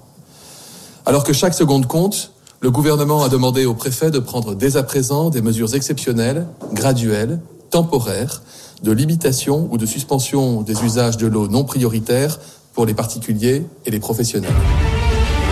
Alors, mettre le pays à l'arrêt, c'est prendre le risque d'une catastrophe éco- écologique. Pardon, est-ce qu'on s'en fout ou pas Kauter? On s'en fout pas? Jérôme? Ah non, on s'en fout pas, non. Johnny? Alors, mettre le pays à l'arrêt, je m'en fous pas. Par contre, les atermoments de Véran, je m'en fous. Alors, Jérôme, pourquoi on s'en fout pas? Non, mais attends. euh, D'abord, un, il culpabilise les Français, mais ça, c'est une, une espèce de- d'habitude de ce gouvernement. Mais surtout, il a le culot de nous parler de la crise climatique et du manque d'eau, alors que ce gouvernement ne fait strictement rien pour pallier à celui-là. Ils sont où les grands travaux? On sait tous que la problématique des 10-15 prochaines années, ça va être le manque d'eau. C'est le manque d'eau qui va tuer les agriculteurs. Où sont les grands travaux? Où est la priorité nationale? Alors qu'on on pourrait lancer des, des- des- des grands travaux. C'est pas la faute de précisément Laurent Berger, Pour ouais. aller chercher l'eau là où elle est. On sait que l'océan monte. Où, où sont les grands travaux qui viseraient à soutirer, à, à désaliniser l'eau, à la renvoyer vers les terres? Rien. On n'a aucune idée. Avant, on, a- on disait on n'a pas de pétrole, mais on a des idées. Mais là, on n'a pas d'eau et on n'a pas d'idée. Non, mais c'est surtout le lien qu'il fait avec, euh, avec la mobilisation. Non mais, le, Kauter, non, mais le lien, il est lunaire. Il est lunaire, mais on est habitué avec Véran. Excuse-moi. Kauter. C'est l'inaction du gouvernement depuis des décennies et en particulier celui-ci qui est dangereux pour le pays. C'est pas une grève qui est légitime, qui est unanime quasiment dans le pays. C'est à un moment donné, qu'est-ce qu'ils font eux pour pallier au manque d'eau, à la crise énergétique, à la crise environnementale, etc., etc. Il faut arrêter de rejeter la faute sur les Français, sur les Français qui se battent pour vivre mieux, par rapport à ce qu'eux ne font absolument pas, ni aujourd'hui, ni hier, ni demain. La réaction de Laurent Berger sur Twitter, Monsieur Véran, un peu de sérieux, la sécheresse, c'est la faute des syndicats et pourquoi pas la défaite en Coupe du Monde? Oui, non, mais Johnny Ce qui est lamentable en fin de compte, c'est qu'on mélange tout. Qu'est-ce que vient faire l'écologie dans une manifestation pour les retraites Voilà. et qu'on bloque le pays? Donc excuse-moi, mais je trouve que Véran, il est vraiment à côté de ses pompes. Oui, on a un gros problème, mais effectivement, comme le dit Jérôme, je vois chez nous, rappelle-toi l'histoire des bassines en Deux-Sèvres, euh, où bien sûr, quand on fait un truc, on vient cisailler les bâches pour que tout s'en aille, c'est vachement intelligent. Donc voilà, c'est à ce niveau-là que ça marche pas. Allez, on enchaîne. Faut-il interdire TikTok Le réseau social chinois est l'objet d'une défiance politique dans plusieurs pays occidentaux, un risque de sécurité pour les gouvernements, mais aussi un poison pour nos jeunes complètement addicts? Est-ce qu'on s'en fout ou pas, Kauter? On s'en fout pas. Jérôme? Non, on s'en fout pas, non. Johnny? Non, on s'en fout pas non plus. Non. Kauter? Si tu interdis TikTok, tu interdis tout en fait, parce que tous les réseaux sociaux sont addicts. Après, c'est par catégorie de, de personnes. Twitter, c'est plus politique. Insta, c'est plus les influenceuses, etc., etc. TikTok, c'est le réseau social en vogue chez les jeunes. Chez les jeunes, oui, mais en fait, moi, je pense Oui, que ce qui pose pourquoi un interdire problème. TikTok plus que. Facebook Moi, je pense que ce qui pose un problème, c'est que je crois que ce sont les Chinois qui sont propriétaires de TikTok, et c'est ce qui pose un problème au reste du monde. Ils aspirent les données par TikTok, quoi. Vous savez que Non, mais par exemple assez- que on interdit euh, l'utilisation de TikTok chez les fonctionnaires, euh, les ministres euh, sur leur portable n'ont pas la possibilité de télécharger l'application TikTok, donc Oui, il y a quand y a un même risque d'aspiration de données, il y a, il y a un risque sûr. quand même d'espionnage Bien par sûr, les mais là, ce qui est rigolo dans TikTok, c'est qu'on apprend, on apprend hier, je crois, que le réseau social TikTok va mettre une alerte au bout de 60 minutes pour prévenir les jeunes. C'est le patron du casino qui fait les règles, quoi. Excuse-moi, mais en général, quand le patron du casino, du casino fait les règles, il perd pas d'argent, quoi. Oui, au bout Non, de là, là, 60 minutes, le jeune, il sera au courant qu'il est Non, déjà depuis 60 non, minutes. le vrai TikTok. problème, juste très rapidement, le vrai problème, c'est les algorithmes, quoi. C'est ça qu'il faudrait interdire. Parce qu'on enferme les gens. Imagine, c'est comme un pays. Mais c'est comme un pays où, selon tes goûts, on t'enferme dans ce que tu aimes et tu n'as aucune possibilité d'aller voir ailleurs ce qui existe. Mais pourquoi c'est ça TikTok risque. hein. Pourquoi que TikTok Oui, mais pourquoi que TikTok Ce donc qui est formidable, c'est qu'en fin de compte, on, on sait qu'il y a les ballons chinois, maintenant il y a aussi TikTok, donc je sais pas jusqu'où les Chinois vont aller. Moi, ce qui est sûr et certain, c'est qu'on pourrait fermer tous les réseaux sociaux, Ah, quels qu'ils soient. Ah tous. oui, carrément. C'est un truc, mais c'est immonde, ça nous détruit la société, c'est un truc, c'est la, la pire Enfin, catastrophe. non, ça, Non, mais il a pas ça apporte aussi tort. beaucoup de choses. Non, les réseaux Non, mais il n'a pas complètement tort parce qu'on est tous addicts ça, à c'est un ça. bel outil. Ce que tu mets dedans, c'est juste catastrophique. Non, mais c'est trop dur. Je suis sûr que es sur Snapchat, arrête. Je suis sur. Ouais, on va vérifier tu vends du fromage sur Facebook, on Mais le sait. oui. Que dalle. Euh, les GG, euh, un syndicat de médecins libéraux menace d'émasculer François Braun dans un communiqué. Le Aïe. FML rappelle être dirigé, je cite, par une chirurgienne parfaitement capable de pratiquer l'ablation de tout appendice dépa- dépassant du corps et qui aurait pu perturber le processus des négociations. Négociations sur les tarifs des consultations. On le rappelle. Jérôme, est-ce qu'on s'en fout ou pas Non, on s'en fout pas. Kauter Et non, mais c'est à C'est tellement joliment bien dit qu'on peut pas s'en foutre. Bon, alors. Quand même, me- menacer d'émasculer un ministre, euh, c'est violent.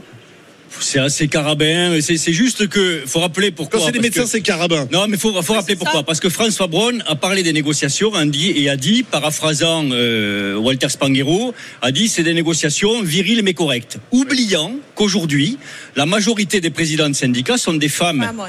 Oui, tu as, tu as Agnès oui. Gianotti pour MG France, Sophie Bauer pour le Et SML, Corinne Le Bah, un peu pour la sexiste. FMF, euh, tu as euh, Élise Frey pour réagir. Ouais. Euh, donc je veux dire, les femmes sont très implantées, Ben. donc tu peux pas parler de négociations viriles quand elles sont menées par Donc- des femmes. donc il est un peu ringard, saluer. en fait. Bah, il est un peu ringard, il a oublié, il a oublié ça quoi. Mais Ouais. il, il Non, voulait dire que c'était des négociations musclées, tout simplement. Ben, c'est tu dis musclé. musclé, on vit dans une société qui est complètement viril. Il y patriarcale. a des femmes qui sont très viriles, hein. Euh, oui, Bon, t'en connais?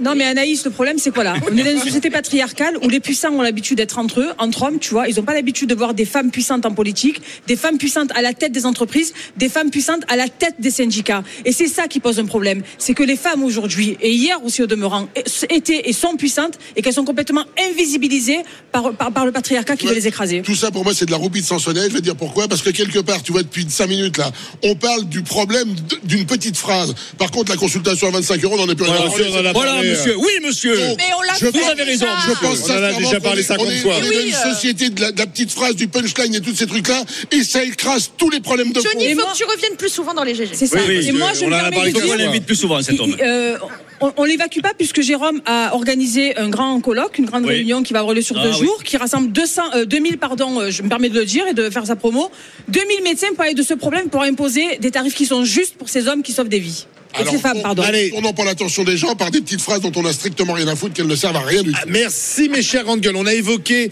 la mobilisation du 7 mars. Ça approche, la France à l'arrêt, c'est ce que veulent les syndicats.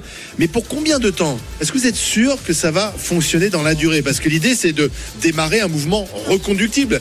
Mais on n'est on pas sûr, notamment à cause de l'inflation. Est-ce que vous êtes prêts à vous mettre à l'arrêt euh, pendant plusieurs jours, voire plusieurs semaines?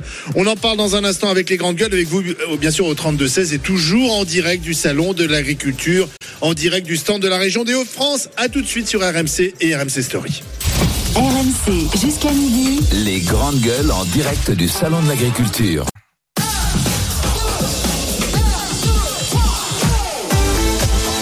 RMC, 9h midi. Les grandes gueules. Alain Marchal, Olivier Truchot.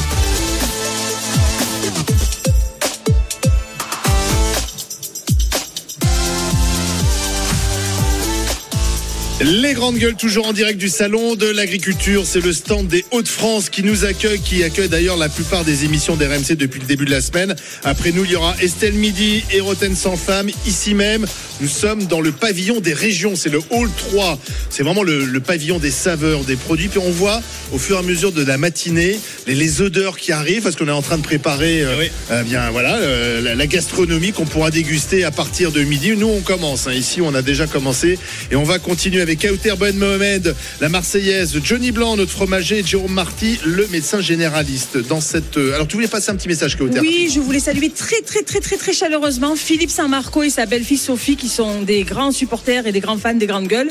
Et voilà, et donc ils nous écoutent là, j'ai reçu un SMS. Donc Sophie, Philippe, grosse bise de nous tous. Si vous venez nous voir ici euh, au salon, j'ai un panier garni à vous offrir avec les produits de la région Hauts-de-France. C'est d'ailleurs euh, la région qui euh, nous offre ce magnifique panier garni avec saveur en or et terroir Hauts-de-France. Il y a des gaufres de la région, un poulet, du pâté, de la bière blonde, de la moutarde également des Hauts-de-France. Donc bah, si vous venez nous voir, vous repartirez peut-être avec ce panier garni. Cette deuxième heure ensemble va être consacrée à cette mobilisation qui va repartir à partir de mardi prochain. Ça sera la sixième journée de mobilisation contre la réforme des retraites. Une mobilisation syndicale qui va monter d'un cran, une France à l'arrêt. La question qu'on se pose tous, euh, est-ce que vous croyez euh, à cette grève reconductible? Certes, mardi, ça va sans doute fonctionner, mais est-ce que vous pensez que ça va durer euh, plusieurs jours, voire plusieurs semaines? C'est la question qu'on vous pose au 32-16 et qu'on pose aux grandes gueules ce matin. RMC, les grandes gueules.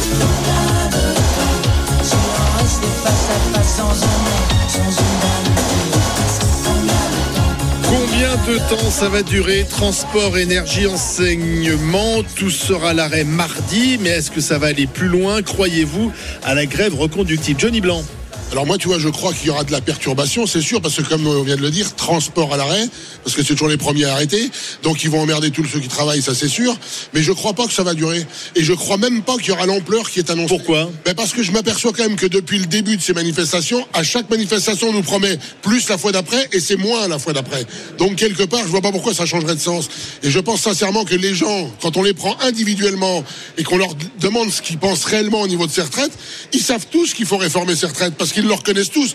Peut-être pas comme Bah, ça. Les Français sont plutôt que défavorables à cette Français, réforme. Est-ce que tu connais quelqu'un qui est favorable quand on lui enlève un acquis? Forcément qu'ils sont pas favorables. Mais après, si tu veux être réaliste, que tu remets les pieds sur terre et que tu regardes en face de toi, que tu fais juste un calcul mathématique de ce qu'on cotise et de ce qu'on distribue, il y a un moment, on sait que c'est pas l'équilibre. Donc, il faudra forcément faire quelque chose. Alors, on peut toujours faire des réformes comme on a fait depuis euh, des décennies, et des décennies, un petit bout par-ci, un petit bout par-là. On bloque le pays pendant une semaine et puis dix ans après, on recommence, on rebloque le pays une semaine.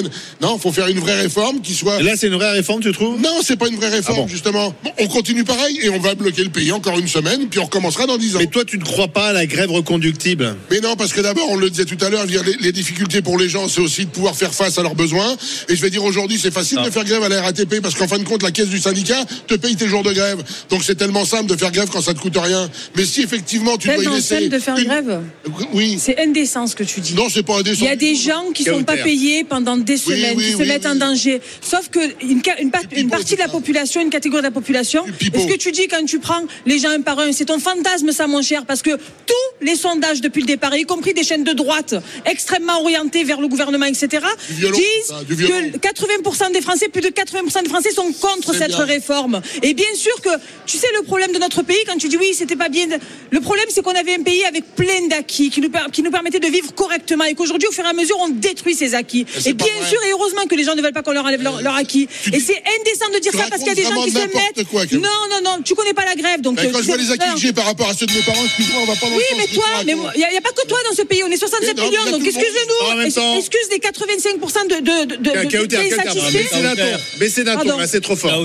Excuse, excuse les 87%. Kauter, la question est de savoir. La question n'est pas de savoir si les Français sont contre cette réforme. La question est de savoir est-ce que tu penses Oui, mais je qu'on va vers à une grève, vers une grève Je reconductible. l'appelle de tous mes voeux, même si elle va me mettre moi-même en difficulté, je l'appelle de tous mes voeux et parce que beaucoup de Français, moi je suis allée dans les manifs, il y a une manif où il y avait moins de gens parce que c'était des vacances scolaires. Beaucoup de gens, et y compris des gens qui n'ont jamais manifesté, des gens qui sont de droite, des gens qui sont du secteur privé, ont rejoint les rangs des manifestants et beaucoup de gens sont prêts à sacrifier un mois, deux mois de salaire pour gagner deux ans de leur vie. Kauter, tu viens, tu as tout dit. Il y a Oui, un moment où il y a eu moins de monde parce qu'il y avait les vacances scolaires. T'as tout Voilà, dit. c'est exactement T'as la- tout dit. Quelle Est-ce que tu motivation. veux- Là, les vacances Non, se terminent. Comment veux-tu, Ah oui comment veux-tu, comment veux-tu qu'un mouvement là soit dur et dur, alors même que les Français souffrent économiquement partout. Moi, je suis désolé, mais quand tu regardes quand même la culture de la grève, effectivement, c'est des professions qui peuvent se permettre la grève. Moi, je connais pas d'artisans Non, mais font grève longtemps. Je connais pas de commerçants qui font grève longtemps. Je connais pas de professions libérales qui font grève longtemps. Et je connais pas non plus de gens qui sont à faible niveau socio-économique qui ont les capacités de faire grève longtemps. Aujourd'hui, on a des entreprises qui sont extrêmement fragilisées. Et le mot n'est pas trop fort, extrêmement fragilisées. Et un mouvement long, ça les tue.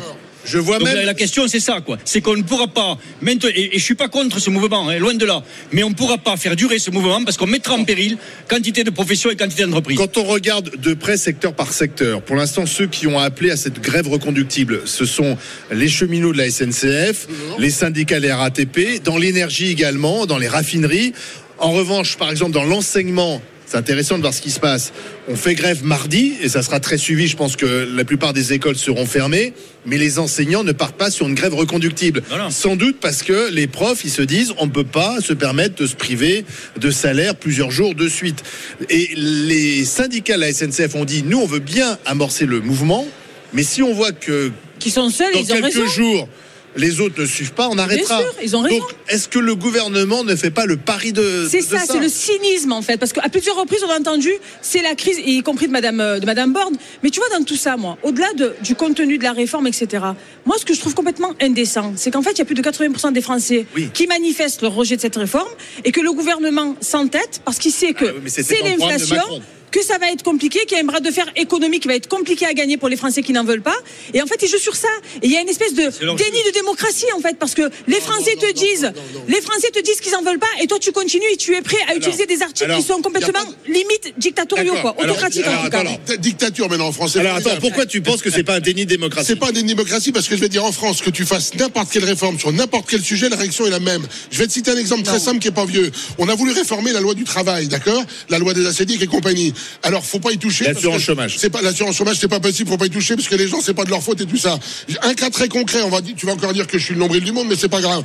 Je vais dire un truc. le- je, je cherche quatre personnes en ce moment.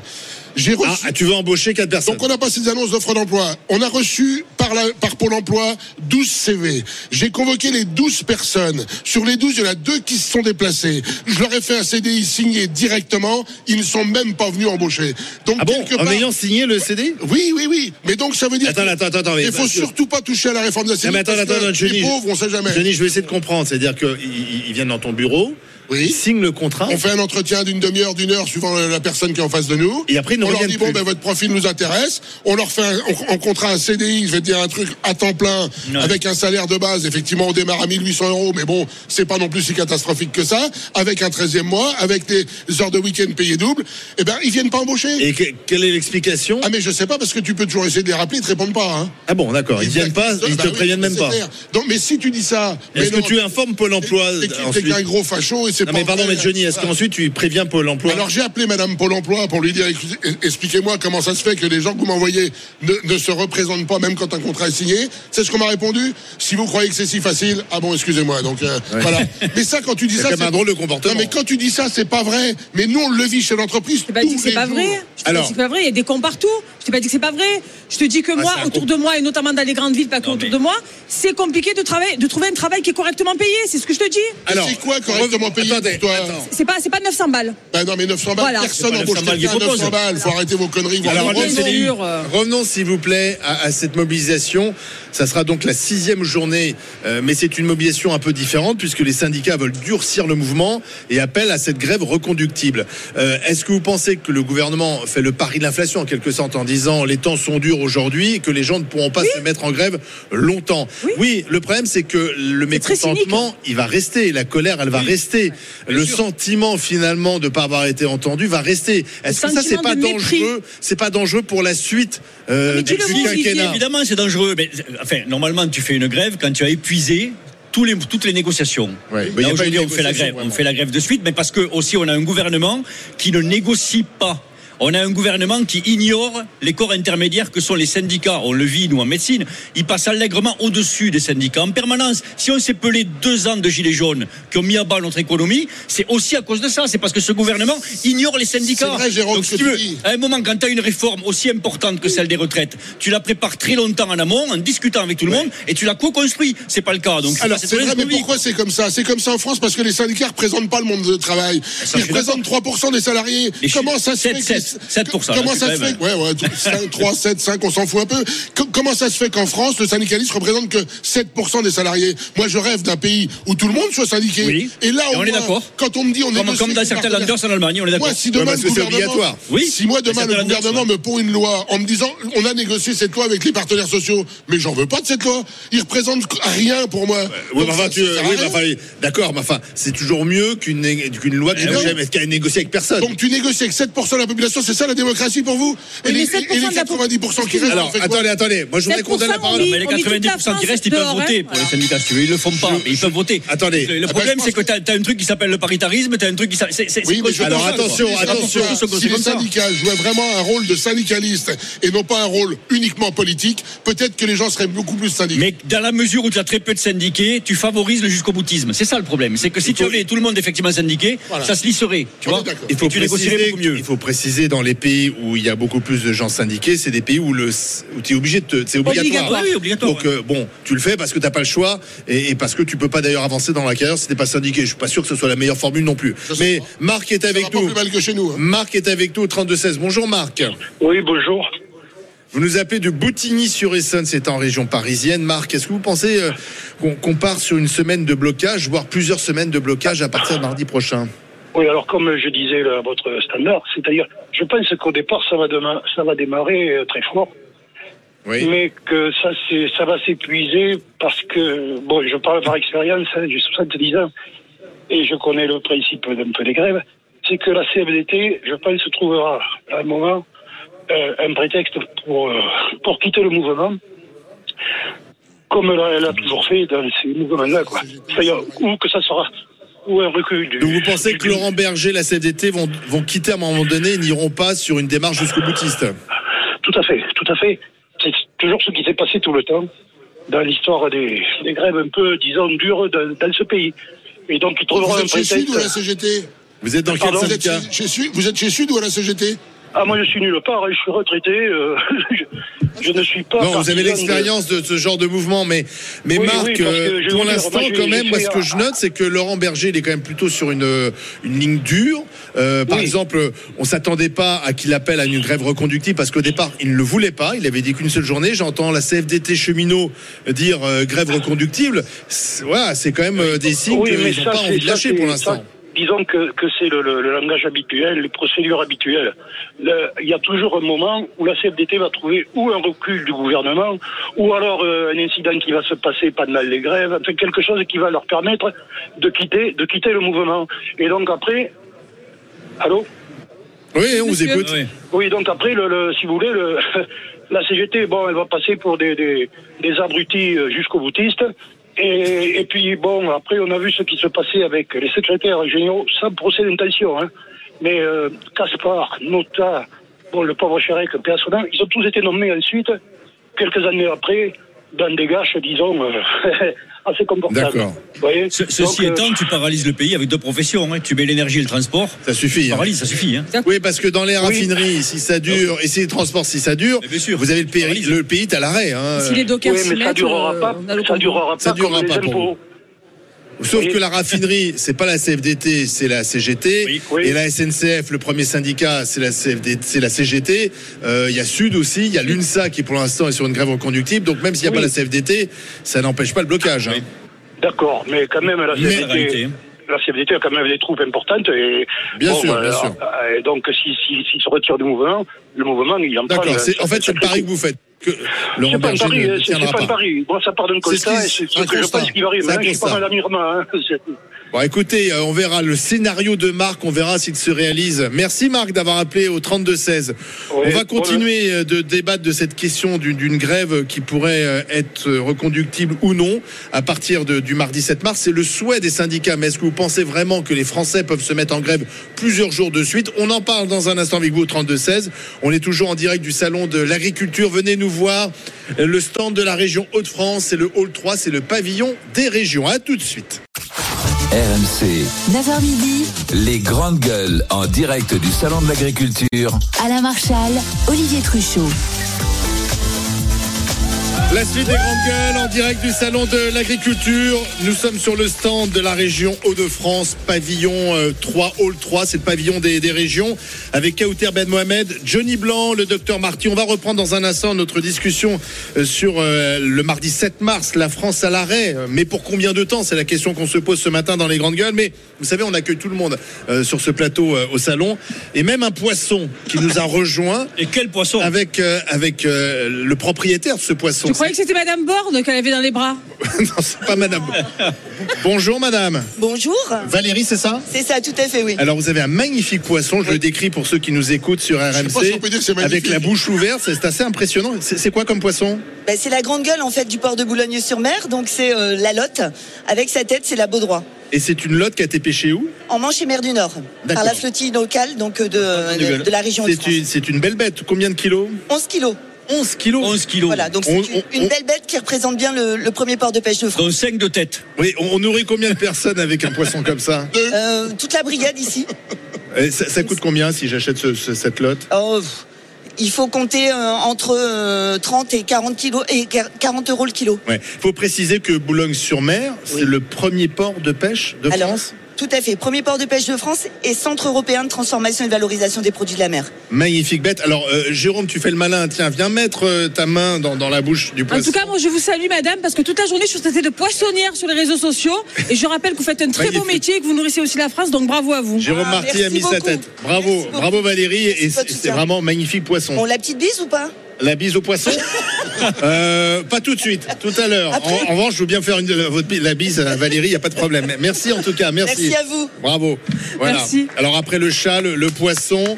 Et il y a d'autres animaux qui viendront nous rendre petite visite ici sur le stand et, Et sur le plateau des poisson, grandes C'est plutôt gueules. le poisson qui mangerait le chat, là, vu la tête qu'il a. Il est énorme, ce- c'est impressionnant. hein.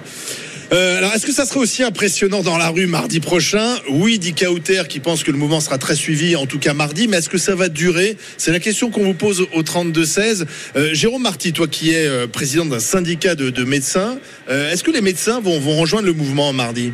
Ben, les médecins, ils sont en mouvement déjà depuis plusieurs mois. hein. donc là, c'est pas vraiment. On n'est pas, on n'est pas nous en mouvement pour les pour ou contre la réforme des retraites. On est vraiment en mouvement pour sauver la médecine.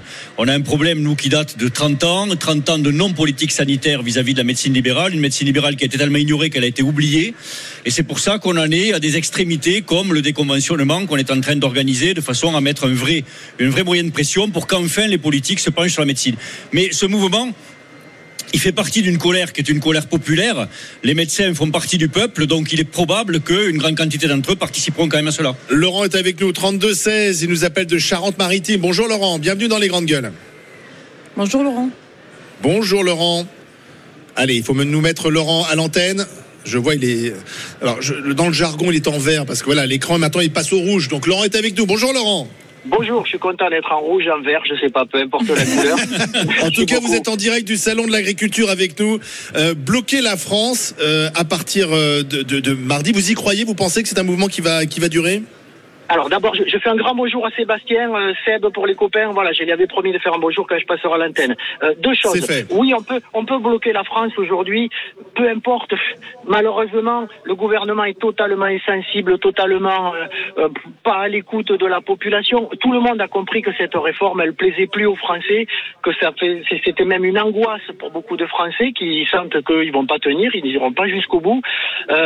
Donc, peu importe, les- le, le- le gouvernement sait que c'est pas populaire, mais on a l'impression qu'ils s'en foutent. Alors moi, je vais être un peu plus, euh, un peu plus. Euh, Attention, Radical je, je pèse les mots, je ne suis pas violent, je ne suis pas radical, je ne suis pas agressif, mais je pense que si toutes les manifestations en France, au lieu de bloquer la France éventuellement, parce que je ne suis pas sûr que ça serve à grand chose, mais finissez, si toutes les manifs, finissez dans les bureaux et dans les permanences des députés, LREM ou tous ceux qui veulent voter cette loi, je pense que si on leur expliquait clairement que non, ça ne va pas aller, qu'ils fassent, qu'ils réfléchissent à deux fois avant de voter quand ils seront dans l'hémicycle, que quand ils reviendront dans leur circonscription, le comité d'accueil sera peut-être moins sympathique.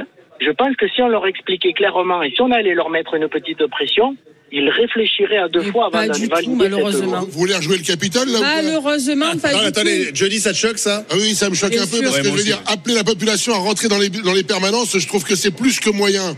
Parce qu'on sait très bien comment ça finit ce genre de manifestation. Ça finit par que- un Par de la saccage violence. total des locaux. Et donc, quelque Ah, part, une, ça veut dire une fois que de plus, c'est nous qui payons avec nos impôts encore pour tout remettre en état. Non mais Laurent, Laurent, vous pouvez pas, vous euh, pouvez pas exercer de la violence contre Non, mais c'est les limite députés. une menace, c'est pas. Je moi, je l'ai dit à l'avance. Je l'ai dit à l'avance. Je n'ai jamais dit que, les, que toutes les personnes, les 10 000 personnes ou les 5 000 ou je ne sais pas qui participent à la manifestation rentrent dans les bureaux. C'est pas ce que j'ai dit. Vous avez bien entendu au début, je vous ai dit Laurent, pas de violence. Le seul impact, le seul impact, Laurent, le, seul impact, et on l'a vu dans le passé, c'est de bloquer l'économie, que les patrons mettent la pression au président. Malheureusement, aller menacer un député qui est à la solde de son parti, J'ai pas dit de c'est pas du tout. Pas dit oui, de mais ça va se terminer comme ça. Par contre, il y a quelque chose que vous avez noté. Toutes les manifestations concernant la réforme de retraite se passent dans un calme et dans un respect de, de, de tout. Absolument. Ça faisait longtemps, ça que je suis exactement. pas inquiet, et moi, je pense, et moi, je pense que le mépris qu'exerce aujourd'hui le gouvernement de Madame Borne à l'égard des manifestants, à l'égard des syndicats, de ne pas les recevoir, de ne pas renégocier, de ne pas les écouter, peut entraîner une forme de rupture et que là, il va y avoir de la violence et qu'on la dénoncera tous, mais qu'elle sera initiée par le gouvernement qui n'écoute pas et qui méprise le peuple. Je peux vous, je peux vous poser une question, Laurent? Je peux vous- Laurent, je peux vous poser une question? Oui, oui, oui, oui, je vous écoute. Vous êtes enseignant, c'est ça? Oui. Est-ce que vous êtes prêt à vous mettre en grève plusieurs jours de suite? Parce que pour l'instant, les syndicats d'enseignants appellent à faire grève mardi, mais ils ne sont pas sur une grève reconductible. Mais on a déjà fait des grèves. Euh, vous savez, quand on fait grève. Oui, mais je vous euh, pose la on- question, Laurent. Est-ce que vous êtes prêt perd- dit- à, vous- oui, oui, à faire grève faire. plusieurs jours de Oui. suite? Oui, oui, oui, mais, mais malheureusement, ce n'est pas audible pour le gouvernement. C'est pour ça que je vous dis que notre relais. Ah, Si les écoles le sont bloquées plusieurs jours de suite, ça aura un impact. euh, voilà. Mais non, ça n'aura pas d'impact. Ils s'en si. foutent Ah, si, littéralement. Ils sont dans une autre planète. Si les Non. transports ne fonctionnent plus, les transports en commun des villes, le la RTM, si les de médecins sont en grève, excusez-moi, si les écoles sont en grève, à un moment donné, il va y avoir une réaction, excusez-moi. On sera tous chômés, il n'y aura plus de problème de retraite parce qu'on n'aura plus de cotisation et tout ira mieux. Formidable. Continuons. Mais c'est un des problèmes, mon cher, euh, ben, mon, mon cher euh, Non, mais- Johnny. non, mais- non, non, Tu si on avait plus, Excuse-moi, Si, attendez, Kauter et Johnny, Tu es en train Si, on avait plus. Attendez, attendez, attendez, Johnny. Kauter. Oh, oh. Kauter. Vous parlez Voilà. trop en même temps, c'est insupportable. Mais oui, mais- Non, mais oui, mais oui, mais Johnny. mais sinon on n'entend pas tes propos. Je te réponds, en fait, je lui réponds. Si la France, ensuite il y avait plus de cotisants, s'il y avait plus de gens qui travaillaient, peut-être qu'on n'aurait pas aussi à réformer. Et moi, ce qui m'exaspère, tout secteur confondu et toute réforme confondue, c'est quand ceux qui les imposent n'imposent pas l'exemple, en fait. Et moi, avant de réformer les petites retraites, les gens qui travaillent, qui font tenir la France debout, moi, j'aimerais bien qu'on se penche sur des régimes Alors. des parlementaires. Alors maintenant, Johnny Blanc. On peut, chacun. on peut se pencher sur le régime des parlementaires, c'est pas ce qui va solutionner le problème dans notre pays. Bah, c'est vrai que les sénateurs, les sénateurs auraient dû réformer leur propre système. On est d'accord, on est l'exemple. d'accord là-dessus, je vais pas aller contre ça, ça me gêne pas du tout. Le, le problème qui se pose, c'est qu'en fin de compte, aujourd'hui, on est capable de tenir à l'antenne des propos comme tu viens de le faire, où tu es presque en train de dire aux gens, si vous dé- ça dégénère en violence, c'est pas grave, c'est l'État qui l'aura Ouais. cherché. C'est pas ce que j'ai dit. ça, Non, mais- Si, c'est exactement. C'est pas ce que j'ai dit. Si tu comprends as pas mes propos, Si, c'est ton si, si, problème. si. Bon propos, si, Je dis que quand gens- stop, là, Attends. Je quand même. Me faites dire des choses que j'ai pas dites. C'est pas un dialogue entre vous, c'est. Ouais, j'ai pas dit mot ça. pour mot, Jean Marty. mot pour mot, Kauter, tu as dit que ça risquait de dériver vers la violence, etc. Et notre auditeur avait dit que l'accueil des députés serait beaucoup moins sympathique dans leur, dans Je leur circonscription. dénoncé. Il y a quelque chose qui s'appelle le vote, qui s'appelle la démocratie. Exactement. À ce moment-là, le député, on le bat à la prochaine élection, et Voilà. c'est le meilleur message qu'on peut lui lancer, en lui montrant la majorité qu'il y a contre lui. Mais appeler à la violence, effectivement, après, c'est des dérives, comme Mais le je n'ai pas appelé à la violence. Qu'on ne, peut dit- pas, qu'on ne peut pas du tout tolérer. C'est c'est comme ça. Il n'y a pas, il y a pas de, de, de, Mais j'ai de pas mouvement. appelé à la violence. qui est un mouvement démocratique. Tu as le peuple dans la rue, et c'est très bien, mais tu peux pas dériver vers la violence. Oui, mais excusez-moi, j'ai pas dit. Non, non, j'ai pas dit. Les gens, il faut les écouter quand ils parlent, les, les Français, il faut les écouter en manifestation. Ils te disent que eux, ils manifestent de manière pacifique depuis de nombreuses semaines, que c'est un mouvement qui a la large majorité des Français qui est contre lui. Bah, pas le mouvement, la retraite. Je termine, monsieur, après vous viendrez prendre la parole si vous voulez. Et que là, aujourd'hui, le gouvernement n'écoute personne, ne met personne autour de la table, qu'il n'y a aucune co-construction. Et que ça peut, j'ai pas dit que ça va le faire, que ça peut amener des gens à avoir des, rôles- des, des- On a- on a des entendu. réactions plus radicales. Allez, pour, vous cal- pour vous calmer, Voilà. quelques, Ah, frites, des c'est Hauts-de-France qui viennent d'arriver. Voilà, parce que comme ça, vous aurez la bouche pleine et on vous entendra moins. Euh, Tiens, Johnny Blanc, des frites. Eh, Vous allez voir, elles sont délicieuses. On en a déjà pas mal consommé depuis lundi. Alors, la, la particularité des frites de Hauts-de-France, c'est qu'elles sont euh, cuites à la graisse de bœuf. Tu vois, Jérôme Marty, médecin, tu, tu, tu préconises? C'est pas, pas la meilleure chose pour les artères, mais bon. Dit-il en, en consommant, en en mangeant quand même. On va accueillir Slimane au 32-16. Bonjour Slimane. Bonjour. Euh, vous êtes un ancien délégué CGT, c'est ça? C'est ça. Alors expliquez-nous ce qui va se passer à partir de, de mardi. Est-ce que vous pensez, vous qui avez été euh, au, au cœur de, de ces actions syndicales, est-ce que vous pensez qu'on va vers un mouvement dur, euh, reconductible? Je voulais, je voulais ce que j'ai dit euh, donc à la personne que j'ai eue déjà merci, simplement merci. Ça fait dix ans que je vous parle, donc je suis quand même heureux à 60 ans d'a- d'arriver à, à parler. Ce qui m'a fait bondir ce matin quand même aux grandes gueules, c'est le patron là qui parle fort, qui a encore de parler très fort à l'autre auditeur. C'est Johnny, oui. Il vient Euh, pas souvent dans les grandes gueules, donc on ah l'entend. ben non, mais là, j'étais en train de préparer mon repas, évidemment. Je suis à la retraite aujourd'hui, donc je vais vous donner vite fait en deux, trois minutes ma carrière et ce que je pense pour euh, la semaine prochaine. Mais alors, ce qui m'a fait bondir, c'est de l'entendre qu'il a fait, qu'il a lancé, euh, des emplois avec Pôle emploi. C'est plus la CEDIC, il faut lui dire qu'on maintenant on n'est plus la MPE, qu'on est bien passé à Pôle emploi. Pourtant, j'ai 60 ans aussi, là. Mais donc, c'est Pôle emploi. Et qu'il y en a recruté deux, trois, et qu'il leur fait un CDI, qu'il n'y a personne qui s'est présenté. Eh ben, moi, je vais lui faire l'inverse. Je, je vais le faire à l'envers dans ce cas-là. Moi, j'étais licencié économique du grand groupe Isinor Sassiller qui est passé Arcelor, qui est passé ArcelorMittal, parce que j'étais délégué CGT et que j'ai rendu ma carte à un moment donné pour penser à ma carrière professionnelle. Ils en ont profité pour me licencier. J'ai été attaqué au prud'homme. J'ai gagné, mais le prud'homme fait qu'on nous paye, mais qu'on nous euh, nous embauche pas derrière. Ça, c'est la situation de la France de- de- d'aujourd'hui, hein, depuis toujours. Et, et j'ai recherché du travail et je suis pas feignant et j'ai retrouvé du travail. J'ai perdu 500 euros de salaire par mois. Je suis j'ai basculé euh, d'un cadre commercial dans les aciers euh, dans un institut de recherche des et des souris en maintenance. Vous voyez, à 1000, 1300 euros par mois. Et j'ai pris, j'ai pris, j'ai fermé ma bouche et j'ai pris. Donc chaque situation, euh, je dirais, euh, on peut pas dire euh, tout le monde veut pas travailler, les gens c'est des feignants, ceci, cela. Il y en a. Il y en a, c'est sûr et certain. Mais c'est pas une généralité. Maintenant, je suis entièrement contre d'avoir mis la retraite à 64 ans.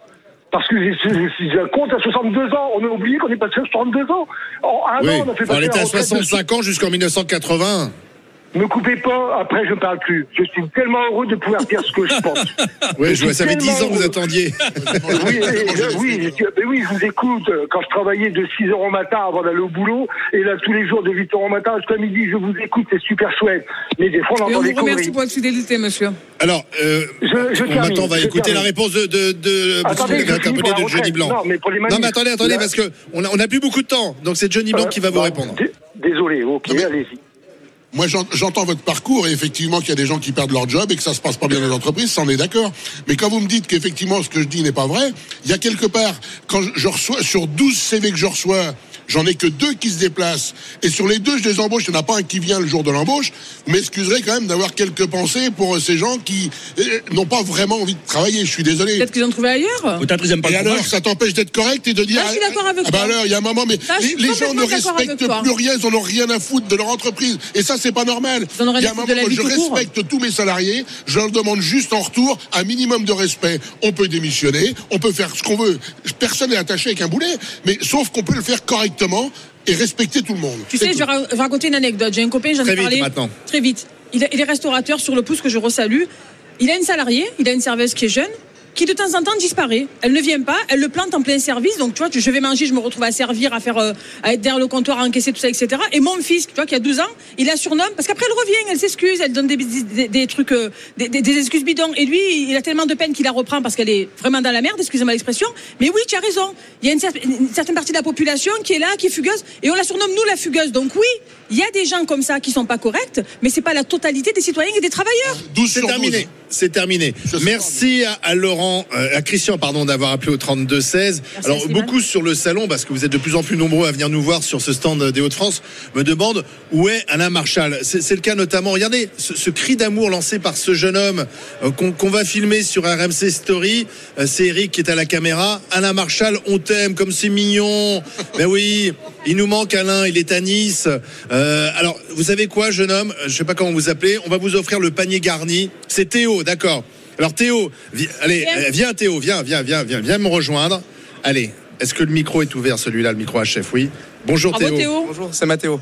Mathéo. euh, Mathéo. et pour- pour- pourquoi cette déclaration d'amour à Alain Marchal? Parce que c'est un super animateur. euh, il est hyper, euh, hyper humble et, euh, et sa manière d'être, j'adore ce mec. ouais, Vous le connaissez pas en privé. Hein. Ah Je connais pas un prix. Par contre, mon père a été en- en- à la fac avec lui. C'est pas vrai? Oui. Et je crois qu'il n'est pas resté très longtemps à la fac. Non, il est, je crois pas. Il n'était pas, il était pas très assidu, je crois savoir. Oui, c'est ce que m'a dit mon père. Oui, là, enfin bon, finalement, ça l'a pas empêché Comment de ça réussir. balance? Ça balance. Au hein. début, c'est je t'aime, et après, il balance. Comment, comment- c'est quoi le prénom de votre père? Stéphane. Euh, Stéphane, bah Alain peut-être qui nous écoute euh, se souviendra de Stéphane. Bon, vous allez repartir avec un panier garni euh, offert par la région Hauts-de-France avec que des produits euh, des Hauts-de-France offerts par Saveur en Or, terroir de Hauts-de-France. Je sais pas si vous aimez la limonade. Euh, Il y a de la moutarde des Hauts-de-France. Bref. Super, merci beaucoup. Il y a un poulet, donc tu. Et Alain, Alain Mathieu me fait dire qu'il a, laissé son- il a laissé le rib à Anaïs. hein. Oui. Merci, merci Vous êtes Mathéo. tous jaloux. Bravo Mathéo. En tout Voilà cas. un jeune auditeur des grandes gueules, fan d'Alain Marchal. Euh, on va dans un instant On accueillir Louis Gerbier pour le quiz des GG. À tout de suite sur RMC, RMC Story, toujours en direct du salon de l'agriculture. RMC, 9h midi, les grandes gueules en direct du Salon de l'Agriculture. Alain Marchal, Olivier Truchot. Les grandes gueules en direct du salon de l'agriculture. Nous sommes sur le stand de la région Hauts-de-France. Venez nous rejoindre. Nous sommes ici jusqu'à midi avec Johnny Blanc, Kauter Ben Mohamed, avec le docteur Marty. Puis il y a des grandes gueules qui arrivent. Il y a Bruno Pomar là-bas que je, je salue. Willy Schren, notre chasseur. La ruralité avec Willy, bien sûr, ici, il est chez lui. hein. donc il viendra tout à l'heure euh, nous dire quelques mots, Willy Schren. Avant de, de passer au quiz des grandes gueules, Accueillons Françoise Crété. Bonjour madame, vous êtes agricultrice, vice-présidente de la Chambre d'agriculture des Hauts-de-France. Avec vous, on avait envie de parler un peu de la concurrence parce que depuis qu'on est là de- depuis lundi, euh, on nous dit euh, le problème de l'agriculture française, c'est aussi parfois une concurrence déloyale, euh, notamment sur les fruits, les légumes. On a des normes qui sont parfois sévères, mais qu'on doit respecter en France, des normes qui ne sont pas forcément appliquées aux concurrents, et c'est ça qui, qui complique la situation. C'est vrai? C'est vrai. Le- nos premiers pays concurrents, ce sont les, les pays européens. Et donc, euh, nous avons des normes européennes en France, mais en France, nous avons des normes franco-françaises qui durcissent et qui en Quoi fait, par exemple? Eh bien, par exemple, vous avez des matières actives qui sont interdites en France et qui sont autorisées en Belgique. Donc, euh, bon, moi, j'ai été, euh, j'ai fait quelques années des productions de poireaux. Eh bien, nous avions une, une- une vraie concurrence déloyale puisque euh, la taille des poireaux, eh ben, était pénalisée. Et donc, ça, c'est quelque chose qu'on a du mal à comprendre. Et euh, nous, pourtant, on est vraiment pro-européen, mais on a cette problématique. On a aussi cette problématique avec des fruits et légumes. Et la deuxième problématique, c'est euh, la concurrence déloyale avec le coût salarial. Vous savez que bon, on est en train. J'ai écouté vos débats sur les retraites, sur tout ce système de, répartition qui existe en France, aussi bien au niveau social que au niveau euh, re- retraite. Eh bien, tout ça, ça a un coût et que les autres pays européens n'ont pas forcément. Enfin, Dites-moi où euh, quel autre pays a euh, un système de social aussi protégeant qu'en France. Ma fille a été malade, ça lui coûte pas grand-chose. Mais tout ça, que- ça, voilà. ça pèse sur le travail. Ça pèse sur les entreprises.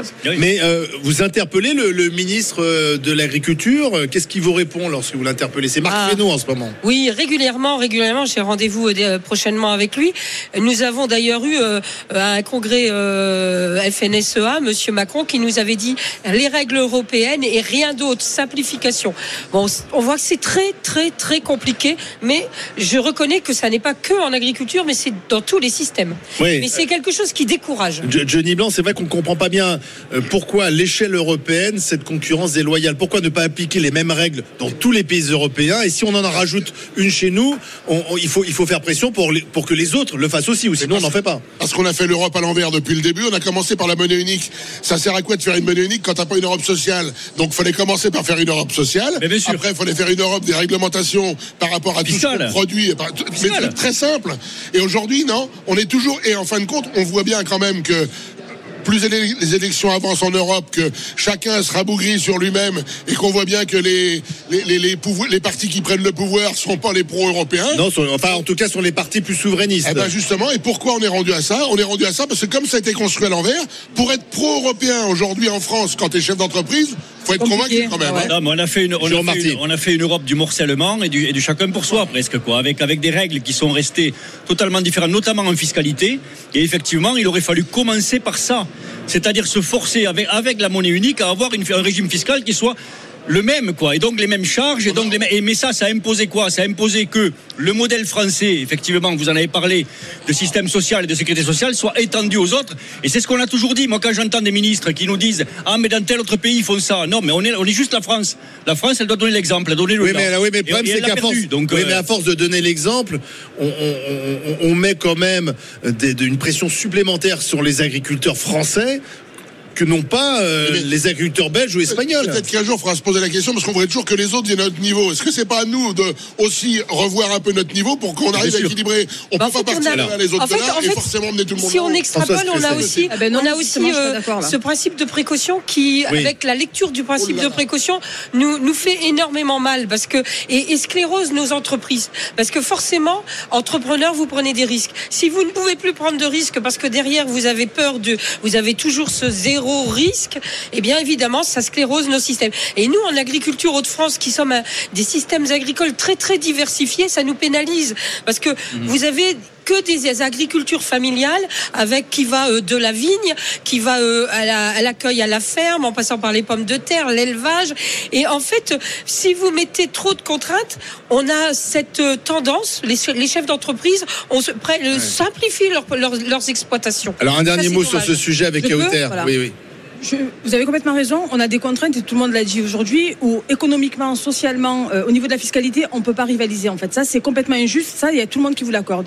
Par contre, mon cher, l'idée de l'Europe et l'idée du monde tout court, c'est de se tirer tous ensemble vers le haut et pas de régresser. Et donc, en fait, l'idée de l'Europe, c'était d'avoir une politique commune, une stratégie commune, une culture commune et une défense commune. On n'y est pas arrivé. Mais moi, je ne suis pas pour que l'Europe nous ramène au train de vie des Polonais ou des Roumains.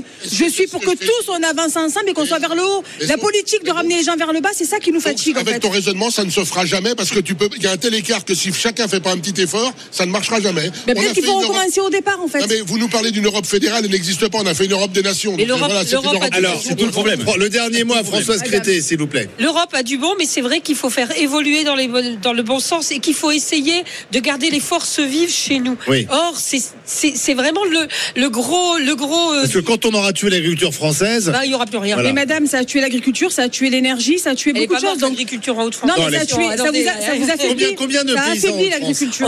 En France, je sais pas, dans les Dans les Hauts-de-France. dans, les Hauts-de-France, 23 500 agri- euh, exploitations. D'accord. Merci Crété, madame. vice-président de la Chambre d'agriculture des. Hauts-de-France.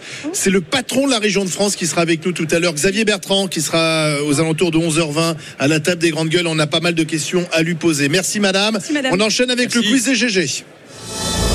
En direct du stand de la région Hauts-de-France au Salon de l'Agriculture, dans le pavillon 3, stand J132, à Paris Expo, porte de Versailles, au cœur du 15e arrondissement de Paris, les GG vous présentent le quiz des grandes gueules.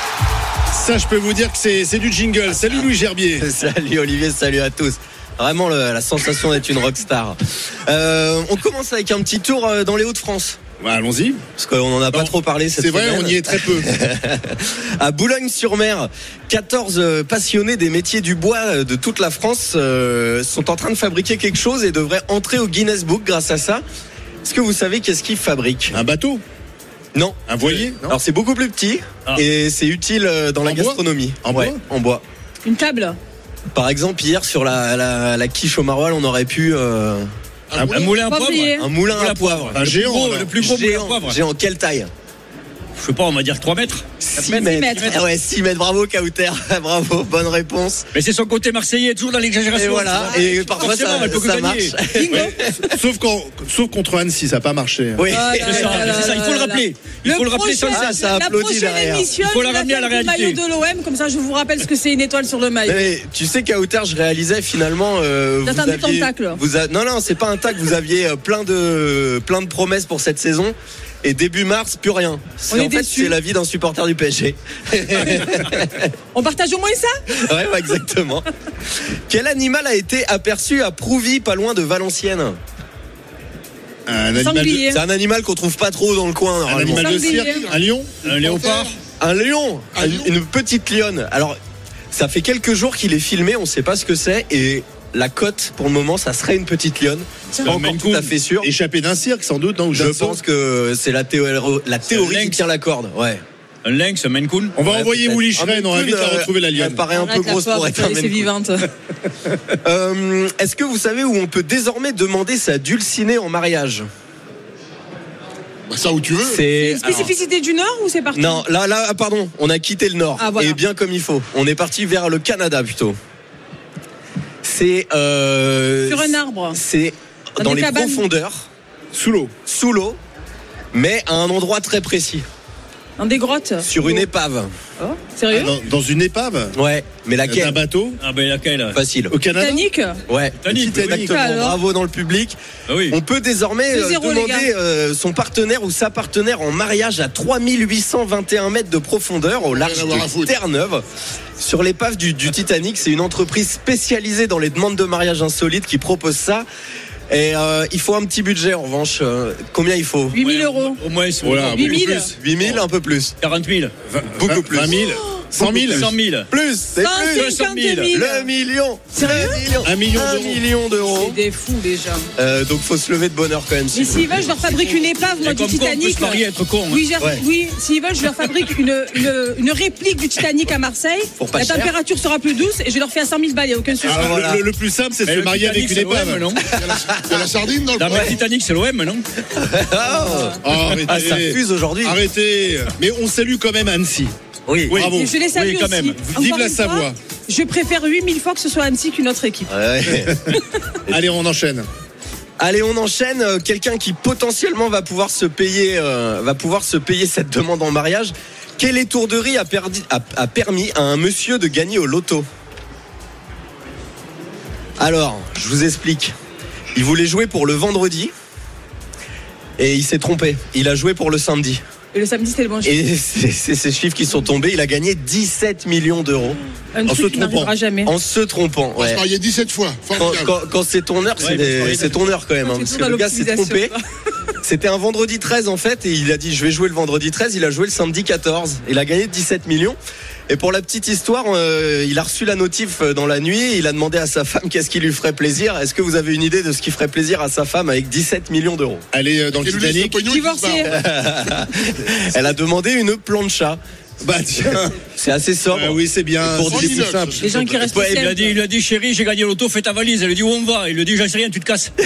Vraiment, Jérôme, alors La aucun romantisme. Ah bah si, elle est connue celle-là. Aucun romantisme. Madame. Marty, Madame Marty, ne laissez jamais votre mari jouer au loto.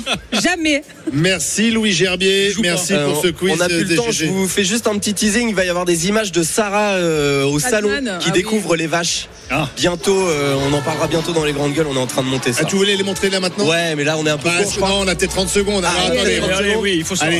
Allez, donc Sarah Salman était au salon de l'agriculture, c'était sa Voilà. première. C'était son rendez-vous en terre inconnue. J'étais Frédéric Lopez hier. Et alors regardez Allez, voilà. Sarah Et alors, Salman la- qui découvre les La vaches. première vache qui l'a vue, euh, comme vous pouvez le voir, eh ben, elle s'est mise bien à déféquer. Voilà. L'effet Sarah. Voilà. Vous expliquer ces images. Voilà. Donc là, on Euh, voit une vache en train de Qui défèque. qui défèque devant Sarah qui est euh, un peu désemparée. En fait, elle, elle découvrait le, le- le monde de, de l'agriculture. Et, Voilà. et voilà, Et elle, avait, elle était en tenue, talons aiguilles, tout ça. J'ai vu. vrai que il n'y a pas faut. beaucoup de vaches. On n'en voit pas beaucoup. Ça serait bien de mettre Sarah en immersion trois semaines Ah chez, oui. chez- chez Didier, par Euh, exemple. trois semaines, pas sûr qu'elle tienne. Trois heures. Allez, dans un instant, mes chers grandes gueules, on va se retrouver avec une GG qui va nous rejoindre. C'est Willy Schren, notre chasseur, l'homme de la ruralité. Et puis on accueillera Xavier Bertrand, le patron des Hauts-de-France, dans la dernière partie des grandes gueules, toujours en direct du salon de l'agriculture sur ce stand des Hauts-de-France. Venez nous voir, on est là jusqu'à midi. RMC jusqu'à midi. Les grandes gueules en direct du Salon de l'Agriculture.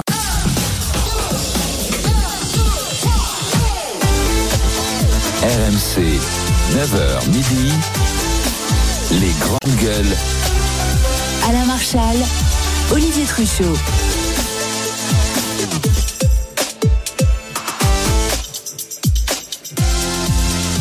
Les grandes gueules toujours en direct du salon de l'agriculture. Nous sommes sur le stand de la région Hauts-de-France. RMC d'ailleurs délocalise la plupart de ses émissions. Après nous, il y aura Estelle Midi et ensuite ce soir Jérôme Roten, Roten sans flamme. Nous sommes bien ici au salon de l'agriculture. C'est le, pavillon 3, le hall 3, c'est le pavillon des régions. Venez nous voir. Vous êtes d'ailleurs de plus en plus nombreux à venir assister aux grandes gueules avec aujourd'hui autour de la table Johnny Blanc, notre fromager, le docteur Jérôme Marty, Kauter Ben Mohamed, présidente de l'association Marseille en colère. Et regardez qui voilà, Willy Schren qui nous a rejoint. Salut Willy. Salut Olivier, salut les GG. Alors ici, t'es chez toi, Willy. la ruralité, Ah la ouais. chasse. Ah là, je baigne dans le bonheur. Là, t'es bien là. Il y a de la bouffe partout, des bonnes choses à boire, que des gens heureux. Magnifique. Alors tiens, tu parles de bouffe, ou pardon, de produits, euh, de bonne gastronomie. On va se tourner vers les terrines de mouton de Monsieur Sébastien. Bonjour Sébastien. Bonjour. Alors ces terrines de mouton euh, sont étalées sur des bonnes tranches de pain. De, de quoi s'agit-il? Il paraît que c'est vraiment la spécialité du Nord. Voilà, en fait, c'est la spécialité vraiment de la baie de Somme. Donc, c'est de la terrine de mouton présalée de la baie de Somme au salicorne de la baie de Somme. Voilà. Voilà, tout un programme. Ça ressemble à du pâté en fait. Ouais, en fait, c'est une terrine tout simplement. Donc, vous le tartinez comme je l'ai fait, comme ça sur une tartine, hein, à déguster soit à l'apéro, soit pour euh, un bon sandwich. Et voilà. Vous avez remarqué, c'est toujours le docteur Marty qui commence à déguster les produits régionaux. Toujours. Et le même qui nous explique qu'il faut faire attention à ce qu'on mange, attention à nos analyses. Oui, Il était le rappelle- premier sur les frites, demain. premier sur le- la rappelle- terrine. je te rappelle qu'on a, nous, le paradoxe du sud-ouest, qui Oui. fait qu'on mange beaucoup, justement, de produits de canard, etc., et de terrine, et qu'il y a moins d'infarctus qu'ailleurs. Willy Schren, tu Ah, connais cette Parce qu'on le rappellera Bien jamais assez, ce sûr. qui est dangereux, c'est la graisse animale cuite. Bien sûr. Exact. Bien sûr qu'on connaît bien. Les moutons des présalés, c'est les meilleurs moutons de France. C'est extraordinaire. Ah, bien sûr. Bon, euh, Sébastien, euh, donc vous êtes là sur le salon pour promouvoir Voilà. ce produit. Voilà, nous en fait on est une conserverie artisanale donc située à Argoul en pleine baie de Somme tout simplement. Donc venez nous retrouver sur euh, notre stand. C'est très bon. Super, bravo à vous. On va, Merci, on va goûter Sébastien. ça. Moi, je vais pas le faire tout de suite parce que sinon, Bravo. je peux plus parler. Euh, mais C'est bien, les produits du terroir, c'est bien. J'invite tous les Français à les consommer et à soutenir tous nos producteurs. Ah oui, alors là, je veux dire, on est vraiment euh, dans le bon euh, pavillon, parce La que le pavillon des régions, c'est vraiment la mecque des produits régionaux Ouais. des Hauts-de-France et de Super. toutes les autres régions. Maintenant, mes chers grandes gueules, je voudrais qu'on parle de, de quelque chose qui va peut-être se mettre en place. L'obligation du service national universel. Euh, vous savez que c'est euh, aujourd'hui sur la base du volontariat. Eh bien, ça serait peut-être bientôt obligatoire au lycée pour les secondes et les premières et imposé dans le temps scolaire. C'est en tout cas ce que souhaite la secrétaire d'État auprès du ministre de l'Éducation nationale, celle qui est en charge de ce dossier, Madame Sarah El Hari. Alors, voilà ce que ça donne le service national universel. Écoutez, on en parle ensemble. RMC, les grandes gueules. SNU SNU SNU SNU SNU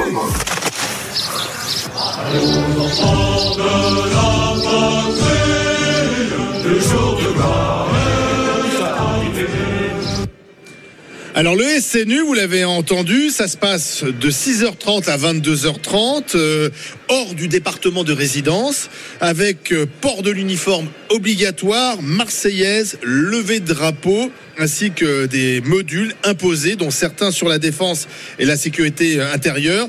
Ça peut être encadré par des militaires, des gendarmes. Une première expérimentation euh, devrait être menée dans six départements. Là, ça serait obligatoire, et si le président Macron est d'accord, on pourrait l'étendre à toute la France pour tous les lycéens. Ça fait déjà bondir la gauche. Je cite notamment l'écologiste député Benjamin Lucas qui a dit la République ne s'enseigne pas à coups de pompe et de casquettes ridicules. Alors, est-ce que vous êtes pour ou contre ce service national universel pour tous les lycéens? Ça ressemble un peu au service militaire, Non, même si c'est pas tout à Ah, fait le service ça, le militaire. service militaire, hein? Jérôme Marty. Non, ça ressemble pas au service militaire. Moi, j'ai j'ai été d'ailleurs un des derniers médecins. Enfin, j'ai été, moi, j'ai fait mon service la dernière année où les médecins faisaient 12 mois, quand les autres faisaient 10 mois, et avant que ça disparaisse. Le service militaire, Là, a ça permis- serait 12 jours, hein, ça, 6 jours de cohésion. ça a permis de sauver quand même tout un tas de jeunes qui n'avaient pas de métier, pas de formation, et ça les a récupérés. Après, ça en a emmerdé beaucoup aussi, qui n'avaient pas de temps à perdre par rapport à leurs études, c'est vrai. Mais là, moi, ce qui me, ce qui me choque profondément, c'est l'idée de faire ça pendant le temps scolaire. Mais c'est quoi cette idée? On est bien d'accord. mais qu'est-ce que c'est que cette idée? Alors c'est tout, c'est le en même temps quoi. On crée le truc, mais quand même pour pas trop choquer, on le laisse en milieu scolaire quoi. Putain, c'est pas la place de l'école que de faire ce genre de choses quoi. Si on veut vraiment dire on va faire 12 jours de période pour civique et pour apprendre, pour avoir quelques fondamentaux sur la défense nationale, etc. On le fait vraiment dans un temps dédié et c'est pas le temps Pourquoi ça scolaire. te le temps choque dédié. dans le temps scolaire? Mais parce que les jeunes, ils ont autre chose à faire à l'école. Faut faire des maths, cela. du français. 12 jours. 12 jours. Ou alors, c'est- est-ce à dire qu'on peut se permettre d'enlever 12 jours d'école? Voilà, non mais c'est ça. C'est la vraie question, quoi. Non mais l'école c'est le fourre-tout en fin de compte. Alors le permis de conduire, faut le passer à l'école, le service oui, national c'est à l'école. ça. Enfin je sais pas quand tu vois nos résultats, je veux dire au niveau de l'école française, comment on chute sans arrêt, sans arrêt dans le classement, je suis pas persuadé qu'on doit de rajouter autre chose. D'accord, mais est-ce que revoir les programmes Est-ce oui. que l'idée quand même de, de, de prendre des jeunes, Et moi, ça me de choque les mettre ça. ensemble pendant 12 jours, Mais ça me choque pas de leur inculquer quelques Non. valeurs de la République, Moi, de ça la ne me choque cohésion pas, je vais dire pourquoi. Parce qu'on apprend aux jeunes qu'ils ont plein de droits. Ils peuvent aussi avoir quelques devoirs. Ça ne me choque pas du tout. Non, moi non Moi, plus. je fais partie de cette génération où j'ai fait 12 mois de service national. Et regarde que ça, ce que ça ce que ça donne. ça m'a pas empêché de grandir. Ça a été une expérience. Oui, ça m'a emmerdé au moment où il a fallu aller le faire parce que on, on aurait bien tous aimé être réformés, c'était pas possible. Mais quelque part, c'était pas gênant. Et je peux te dire qu'autour de moi, j'ai vu quand même des gens qui étaient jamais sortis de leur trou, Ouais, qui étaient vrai. carrément illettrés et Mais compagnie. oui. Eh ben, je peux dire que je pense Ça comme les a dis, aidés. ça les a sauvés. Alors il faut aussi rappeler que beaucoup de jeunes passaient le permis, notamment le Bien permis sûr. poids Poids lourd. Et d'ailleurs, je crois que la, la- la secrétaire d'État Sarah El Haïry, elle voudra mettre une petite carotte, c'est-à-dire que ceux euh, qui euh, feraient ce, ce, ce, ce, ce- ce- ce service, euh, eh bien, pourraient avoir des facilités pour passer le permis de conduire, peut-être la Ben, Excuse-moi, mais moi je pense aux profs, je pense aux profs, aux instituts à qui on dit, écoutez, vous n'êtes pas si important que ça, on va vous enlever 12 jours. Les profs Et ça vient quand même d'un hein. gouvernement, on l'oublie pas, qui a fait remplacer des profs par des gens formés en 3 jours. Alors, excusez-moi, ça je peux en parler parce que mon fils a encore deux heures d'absence aujourd'hui et c'est quasiment quotidien. Donc tu vois, les profs, Oui. l'engagement des rectorats, tu vois, les, les formations sur Oui, le temps vrai. scolaire, etc. Ça laisse désirer. L'année dernière, j'avais fait une chronique sur le, le nombre d'absences, toutes matières confondues dans les collèges. Excuse-moi, ça défie tout à... Donc, tu vois, pas est-ce que le Par principe- contre, moi, Ce- le principe pour. de ce service national universel est pour Oui, toi moi je suis pour et je suis peut-être un peu choquée parce que, mon cher, enfin, mes chers amis, à quoi ça sert l'école? À te préparer au monde de demain. Donc tout le monde se plaint et toi le premier de l'incivisme, du, du manque de, de, de- de politesse, d'engagement de certains, de certains jeunes qui voudraient travailler, qui devaient travailler Mais chez toi. terre, Je- 12 je- je sais jours. pas C'est terminé. couper, c'est terminé. 12 jours. Non mais Ouais, mais 12 jours. Mais moi, je, je- dans ces cas-là, on rétablit vraiment le service militaire. Mais 12 jours, je suis désolée, il y a des profs qui sont beaucoup plus absents que 12 jours dans, dans, dans l'école. Et les minots, ils font avec, ils composent avec. Donc, qui a un souci à l'éducation nationale? Oui. Par contre, que ce soit complémentaire, pourquoi pas? Willy Schren.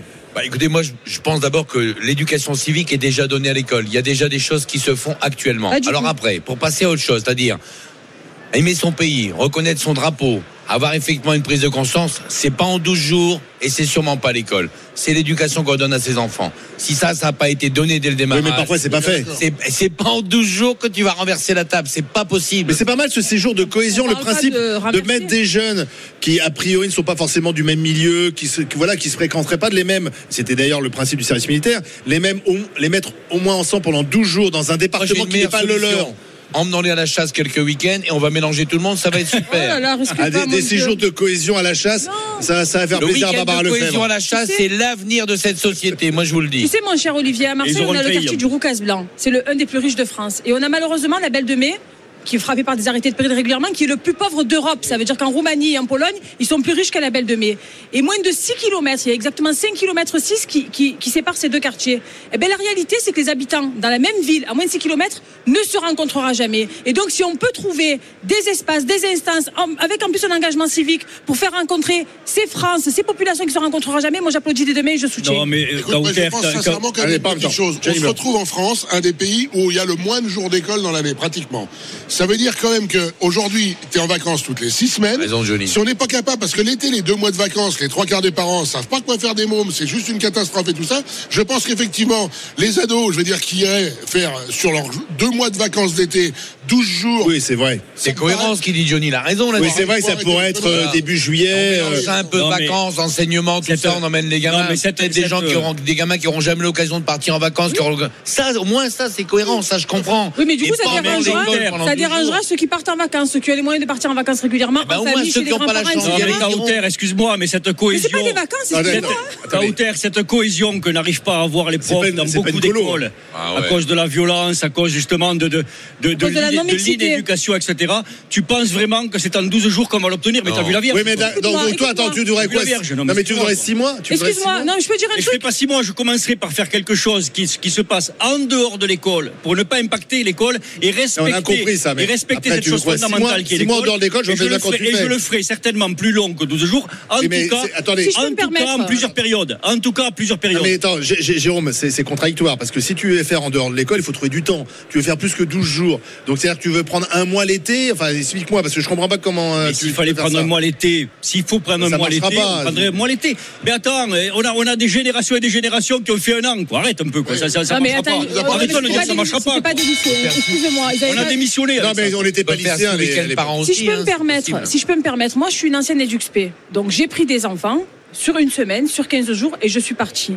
Et je peux te garantir qu'au-delà des enfants à problème que je prenais moi personnellement, les colos tout court, tu rentres toujours transformé d'une colo, qu'elle ait duré une semaine, deux semaines, parce que quand tu sors de ton C'est pas une environnement colo, ça. Tu quand grandis. tu sors, vous parlez de vacances, donc c'est pour ça que je parle de colo. Quand tu sors de ton environnement naturel, ok, et que tu pars dans un endroit avec des gens que je connais pas, ça t'oblige à respecter les autres, à respecter ceux qui cuisinent pour toi, à respecter l'espace commun. Ça, tu sais, c'est pas une question de temps d'avoir un Si tu électrochoc. respectes pas ça avant de partir en colo, c'est qu'il y a un sacré problème. Excuse-moi, il y a des gens qui savent pas ce que c'est vivre en dehors de leur famille, qui le découvrent. Ouais, je, dis pas, ne dis pas qu'ils le vrai. respectent pas, je dis qu'ils le découvrent, de vivre avec des inconnus, de manger autre chose. Tu sais, moi j'ai gardé des minots.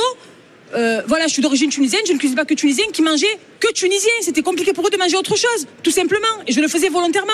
Donc quand tu, tu es obligé de manger autre chose, d'avoir un autre rythme, de demander différemment, de pas être surgâté par tes parents ou surignoré par tes parents, parce qu'on a les deux cas. Eh ben, tu sais, c'est pas. Là, on parle d'enfants, hein, on parle de lycéens. T'es pas obligé de rester un an isolé pour le comprendre. Des fois, une simple semaine dans un environnement différent, ça crée des. Ben, tu sauves des enfants, tout simplement. On va pas- Christophe est avec nous au 32-16. Alors c'est intéressant parce que Christophe est militaire. Ah. Et lui, il est favorable au SNU. Il va nous dire pourquoi. Il nous appelle de Meurthe-et-Moselle. Euh, Christophe, bonjour. Oui, bonjour les grandes gueules. Bonjour. Pourquoi c'est utile pour vous Alors, je, je rectifie, je suis ancien militaire. Ah pardon, je- ancien militaire. Enfin, on Ouais. reste militaire dans l'âme. Oui, exactement. Euh, par, euh, par contre, moi j'avais connu le, le système, je suis rentré en 1992, je suis sorti en 2008. Euh, j'ai connu le- la fin de la conscription sur les trois dernières années, et c'est vrai Ouais. que le- le- la conscription, comme elle était, euh, on va dire, ça pénalisait les gens, ceux qui avaient des études à rallonge, ceux Ouais, qui avaient ouais. déjà des enfants et tout ça. Par contre, c'était, c'était, on va dire, euh, une des fois une bouée de sauvetage pour ceux qui n'avaient rien, ils passaient des permis. Bien sûr. Euh, voilà, bon, c'était un truc de sociabilisation. Mais pour en revenir au service national universel, je pense encore une fois, on a une guerre de retard, quoi. Vous voyez ce qui se passe en Ukraine Et puis, avant l'Ukraine, il y a eu, euh, le, on va dire, le, le- la bataille contre le djihadisme, on est allé euh, vers le Sahel et tout ça, mais là maintenant ça se rapproche quand même de l'Europe, quoi. Euh, on voit notre président qui a voté un budget de 400 milliards euh, de 2024 à 2030. Si on avait écouté, entre guillemets, les alertes du général De Villiers à l'époque, hein, qui a été limogé, on va pas revenir sur l'histoire, hein, lui, depuis 2014, depuis Donbass, il disait attention, attention, attention. Les Américains nous ont dit pendant deux ans, attention aux Russes, attention aux Russes. Bénéfice net. On a, on a les Russes qui sont aux portes de la Pologne, et voilà, on va essayer, on est en train de se battre, savoir si on va mettre une semaine mais ou là, deux là, les il s'agit vacances, pas de, de former des soldats, ça, ou alors j'ai pas bien compris le principe. C'est le service Non, mais civique, des hein. réservistes. Ça reste Ah oui, un, non, mais- non, mais attendez, un là c'est- un- un service civique, même s'il est encadré, euh, il peut être Voilà. encadré par des militaires, des gendarmes, mais euh, ils sont pas en militaire. Alors ils, sont- ils ont un, un uniforme. On, on les a vus sur les images, et pour ceux qui n'ont pas vu les images, ils ont un t-shirt, ils ont le même t-shirt, le même pantalon. C'est un uniforme, Voilà, mais c'est un uniforme, Oui, c'est pas, c'est pas des militaires. Pour finir, non mais justement, pour finir mon propos, je pense sincèrement qu'au vu de la conjoncture, on n'aura pas d'autre choix, à plus ou moins longue échéance, que de remilitariser no- no- no- no- notre, notre nation. Enfin, je veux dire. Le problème, c'est que Christophe, on s'est organisé euh, différemment. C'est-à-dire que maintenant, il y a une armée professionnelle. Il faudrait remettre beaucoup de moyens pour accueillir de, de jeunes appelés. euh, c'est 800 000 Peut-être jeunes hein, par génération. Peut-être pas accueillir Olivier, mais, mais, mais préparer effectivement des gens à être réservistes effectivement en cas de coup dur. C'est ça qu'on fait Mais- depuis des mais, années. euh, je- Et là-dessus, il a raison. Ça, c'est autre chose, c'est un autre Ah problème. non, c'est pas autre chose. Ça, par, rapport à ce que Ah, dit c'est pas les lycéens. à fait ça. C'est pas des lycéens. Mais est-ce que c'est utile pour des lycéens de, de recevoir quand même un encadrement, alors qu'il n'est pas forcément euh, militaire à fond, mais, mais qui permet quand même de, de, de- voilà, de, de- on se lève tôt, euh, on chante la Marseillaise. euh. Oui, oui. C'est le utile problème- ou pas pour vous? Ça va, ça va être un Le sacré problème, bordel. le problème, c'est que on- Le grand guignol. on n'a plus de, on n'a plus de, comment dire, de ce qu'on appelle une armée de défense, des gens qui connaissent le système. Plus personne ne connaît notre armée, on va dire. Ouais. Parce qu'il n'y a plus de conscription, c'est plus, voilà, c'est une armée de métier. Une fois on a, on a tout dit, euh, voilà. Après, il y a une culture.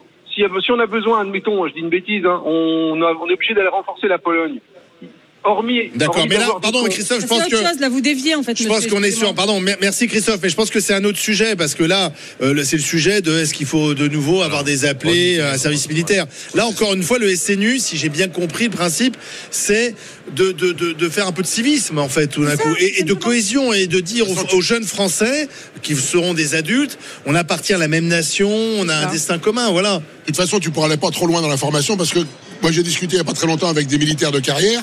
Ils me disent bien que les jeunes qui s'engagent aujourd'hui, par exemple, si tu leur fais faire quelque chose qui n'est pas prévu au programme, d'abord ils veulent pas le faire. Et puis si ça va trop loin, ils sont capables de porter plainte contre l'armée parce que ça, voilà, t'as pas à leur faire faire ça. Tu vas plus humilier quelqu'un, dire tu vas me faire 20 pompes, ça c'est fini, ça C'est existe pas une plus. humiliation. Fini, ça, ouais. Excuse-moi. c'est Mais pas une Willy- Willy, toi, tu- toi, tu le ressens- attends, Non, mais moi, Willy. j'ai fait faire en tant qu'éducatrice, donc ça dépend de comment tu approches les jeunes et quelle approche Et tu as enfin, avec eux, tu quelle relation tu as l'approche avec militaire quand même, euh, excuse-moi, j'ai- fait 12 mois d'armée, je sais pas si tu les as fait. Non, et quelque. Ah non, part, les filles le faisaient pas. Les sanctions qu'on te mettait, c'était quand même plus pour de l'humiliation que pour euh, de, Et Willy, niveau. mais Willy, quand même régulièrement dans les grandes gueules, vous vous plaignez, vous, cher grande gueule, du manque de civisme, du manque de cohésion. mais- C'est un peu du chacun pour soi. Est-ce que c'est pas bien ça pour justement Olivier. mettre la cohésion Je suis pas contre le principe, c'est pas ça du tout. Je pense pas que ça doit se faire dans le temps de l'école. Voilà. Oui, d'accord, mais ça j'ai bien compris. Voilà. À partir de là, il y a suffisamment de trous, de vacances, d'un été Oui, oui, d'accord. Peut-être même qu'il faudra aller plus loin. Peut-être qu'on peut considérer qu'à partir d'un certain âge, pendant deux, trois, quatre week-ends par an, on consacre un petit peu de temps Par week-end, oui. sur la Voilà, continuité que parce que toujours en one shot. Je pense pas que ce soit suffisant. Après, il faut les moyens. Si on veut vraiment. Pour l'organiser. Euh, hein. L'État, Ah oui. bien, mais voilà. Ah, il faut mais l'encadrement, moyens. ça, ça, ça Mais demande des moyens. C'est pas choquant que, que des jeunes se retrouvent, comme le dit Kauter, plusieurs fois dans une année, pendant peut-être quelques années.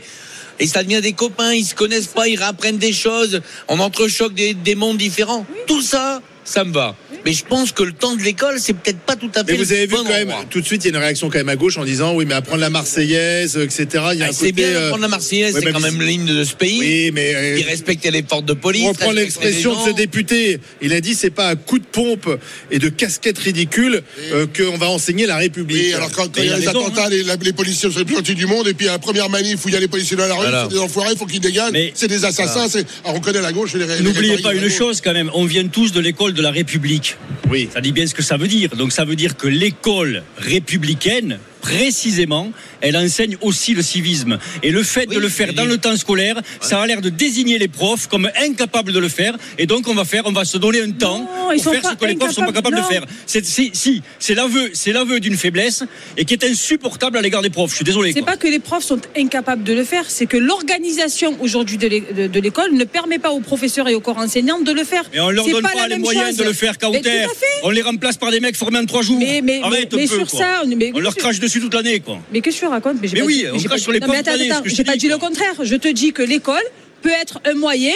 Mais parce que là aujourd'hui, c'est pas un désaveu des profs, c'est un désaveu de l'école qui n'est pas aujourd'hui structuré pour préparer les, les- les hommes et les femmes de demain. Qu'il n'y a, pas d'endroit pour Justement, le pas- civisme, tout Justement, simplement. on n'a pas à le faire à l'école, ou alors tu le fais Mais faire par des profs, ou Mais- alors tu le fais faire par des profs. Mais là, tu le fais faire par des éléments que extérieurs les profs que tu fais veulent le rentrer- faire que tu fais rentrer dans Est-ce l'école de la les profs République. Est-ce qu'on les leur a profs- demandé leur avis Non, les profs, Est-ce ils les les en profs veulent pas. Est-ce qu'on leur a demandé leur avis Jérôme, alors Eh bien, à ce moment-là, dire. à ce moment-là, alors, je veux dire, je peux à te ce moment-là, signer- ça ne doit pas se faire dans le temps scolaire. Non, mais je, peux te signer que les les syndicats de profs, les profs, ils vont être pas dans le temps Ils vont scolaire. tous dire non. Ils vont être contre. Mais, mais on est d'accord, donc tu le fais pas dans le temps scolaire. Pourquoi vont tous dire non. Mais parce que ce n'est pas la place de l'école, si tu veux Ben, Tu d'accepter. viens de dire que oui. Euh, Ce n'est tu pas la place de l'école que d'accepter de livrer l'éducation 12 jours, civique. mais c'est la négation du, c'est la négation de l'enseignement. Si vous la on va vous enlever 12 jours. C'est une organisation différente de l'enseignement. que- Le monde a évolué. Aujourd'hui, Arrête, les- ton monde a évolué. Tu Non, enlèves le des monde n'a cours. pas évolué. Tu enlèves des cours. Oui, et alors Tu enlèves des cours. Et alors.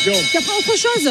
Il n'y a pas que les mathématiques à apprendre Tu pour devenir un bon citoyen. hein. Mais arrête, tu arrête un peu, t'arrêtes ton char. Tu vois bien que c'est Moi, je suis tout à fait d'accord avec la réflexion de t-shirt et casquette ridicule. T'es dans la communication. Non. Le gouvernement est uniquement dans la com. Non. Enfin, Non. c'est 12 jours toi, de ce qui com. te pose un C'est pas autre problème, chose, quoi. toi, ce qui te pose un problème, c'est là, tu viens de dire que c'est à l'école de, de, de, de, de- de dispenser des- le, le civisme. Ce qui te pose un problème, c'est pas fait par, par les profs. Et moi, je suis pas certaine que les profs veulent le faire. Et aujourd'hui, encore une fois, Je te dis pas qu'il s'agisse de l'école, ils qu'il s'agisse de, de, de la médecine, qu'il s'agisse de n'importe quoi, il faut réorganiser la société. Alors tout. attendez, si je peux intervenir dans votre discussion, euh, pardon, mais Jérôme, au sein de au sein de l'école, au sein de l'école, il y a des séjours, il y a des séjours linguistiques, il y a des choses Oui. qui prennent du temps sur le temps scolaire. Donc on peut imaginer 12 jours de, de cohésion. Ça, à mon avis, ça me perturbe pas euh, le programme temps. tu peux scolaire. tout imaginer aussi. hein. Tu peux changer les programmes, tout imaginer sans demander l'avis aux profs.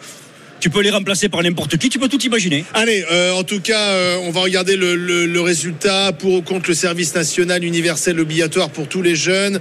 Qu'est-ce que vous en pensez? C'est dans les cartons du gouvernement.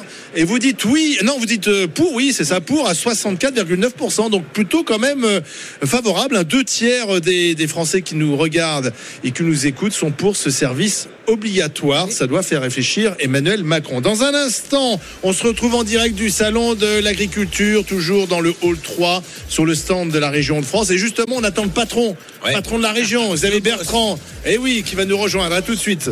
RMC, 9h midi, les grandes gueules en direct du Salon de l'Agriculture. Alain Marchal, Olivier Truchot. Nous sommes toujours en direct du salon de l'agriculture, les grandes gueules. Vous êtes de plus en plus nombreux à venir assister à l'émission euh, sur le stand de, de la région des Hauts-de-France. C'est le pavillon des régions Hall 3. Venez nous rejoindre. Nous sommes là jusqu'à midi avec Kauter Ben Mohamed, la présidente de l'association Marseille en colère, le docteur, le médecin généraliste Jérôme Marty et Johnny Blanc, notre fromager des Deux-Sèvres. On va accueillir celui qui nous accueille, c'est Xavier Bertrand. Bonjour Xavier Bertrand. Bonjour. Merci, on, est- on y est très bien depuis lundi ici.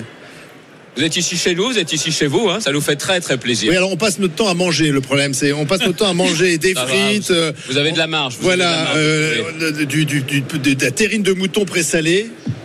Vous, vous mangez ça aussi, vous? Bien sûr. Oui. Bien sûr. Et est-ce que mon voisin sait qu'on est dans la région de France où il y a le plus de fromage? Et j'ai bien vérifié Ah bon? avant de le dire. Ah, oui, tout à fait.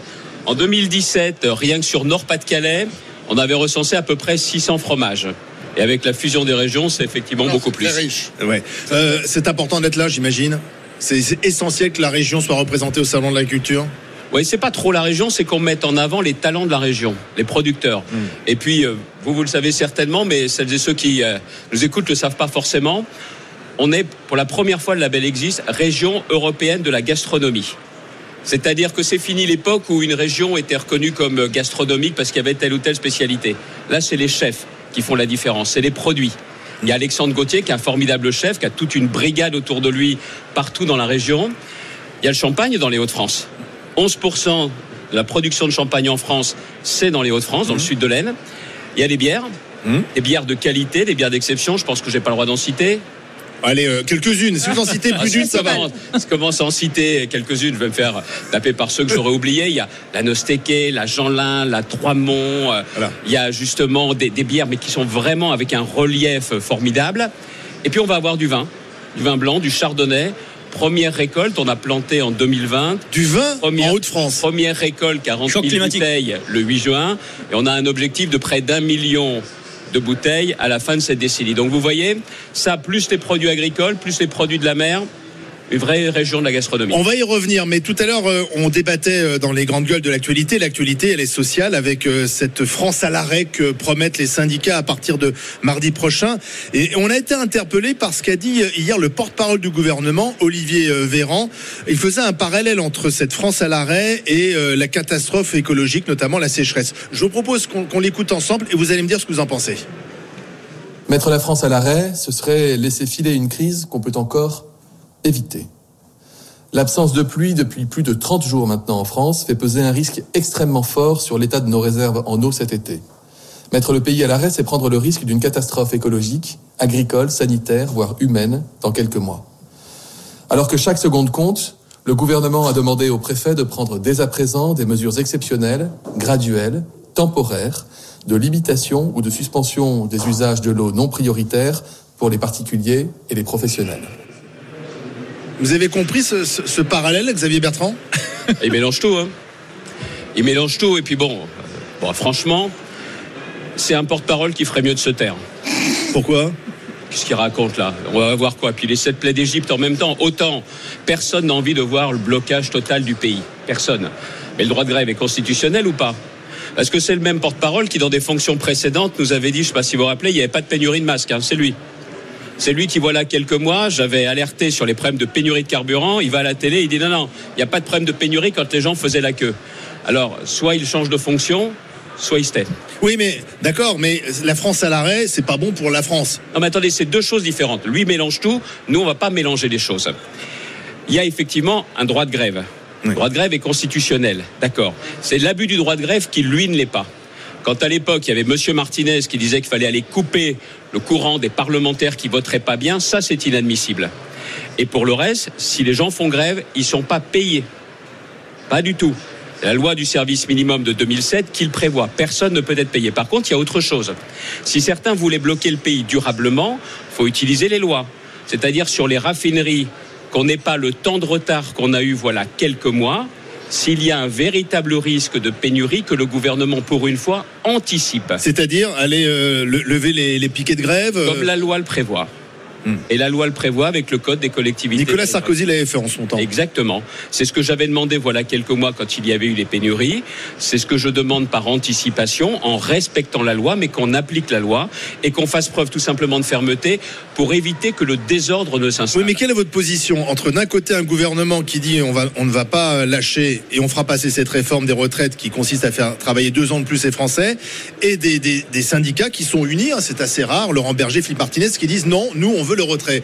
Vous vous positionnez comment Moi, je l'ai dit. Il faut accepter que l'on puisse travailler deux ans de plus, mais pas pour tout le monde. Pas pour ceux qui ont commencé à travailler jeunes, pas pour ceux qui sont usés par leur métier et pas pour les femmes qui sont dans une situation d'injustice qui est très criante. Ce que je vous dis là, je le dis depuis des années. Et j'ai posé trois conditions pour que cette réforme soit davantage acceptée. La première des choses, si vous avez travaillé 43 ans, vous partez à la retraite à taux plein. La deuxième chose, les régimes spéciaux, la clause du grand-père, c'est n'importe quoi, parce que ça veut dire que les régimes spéciaux s'éteindront vraiment dans plus de 43 ans.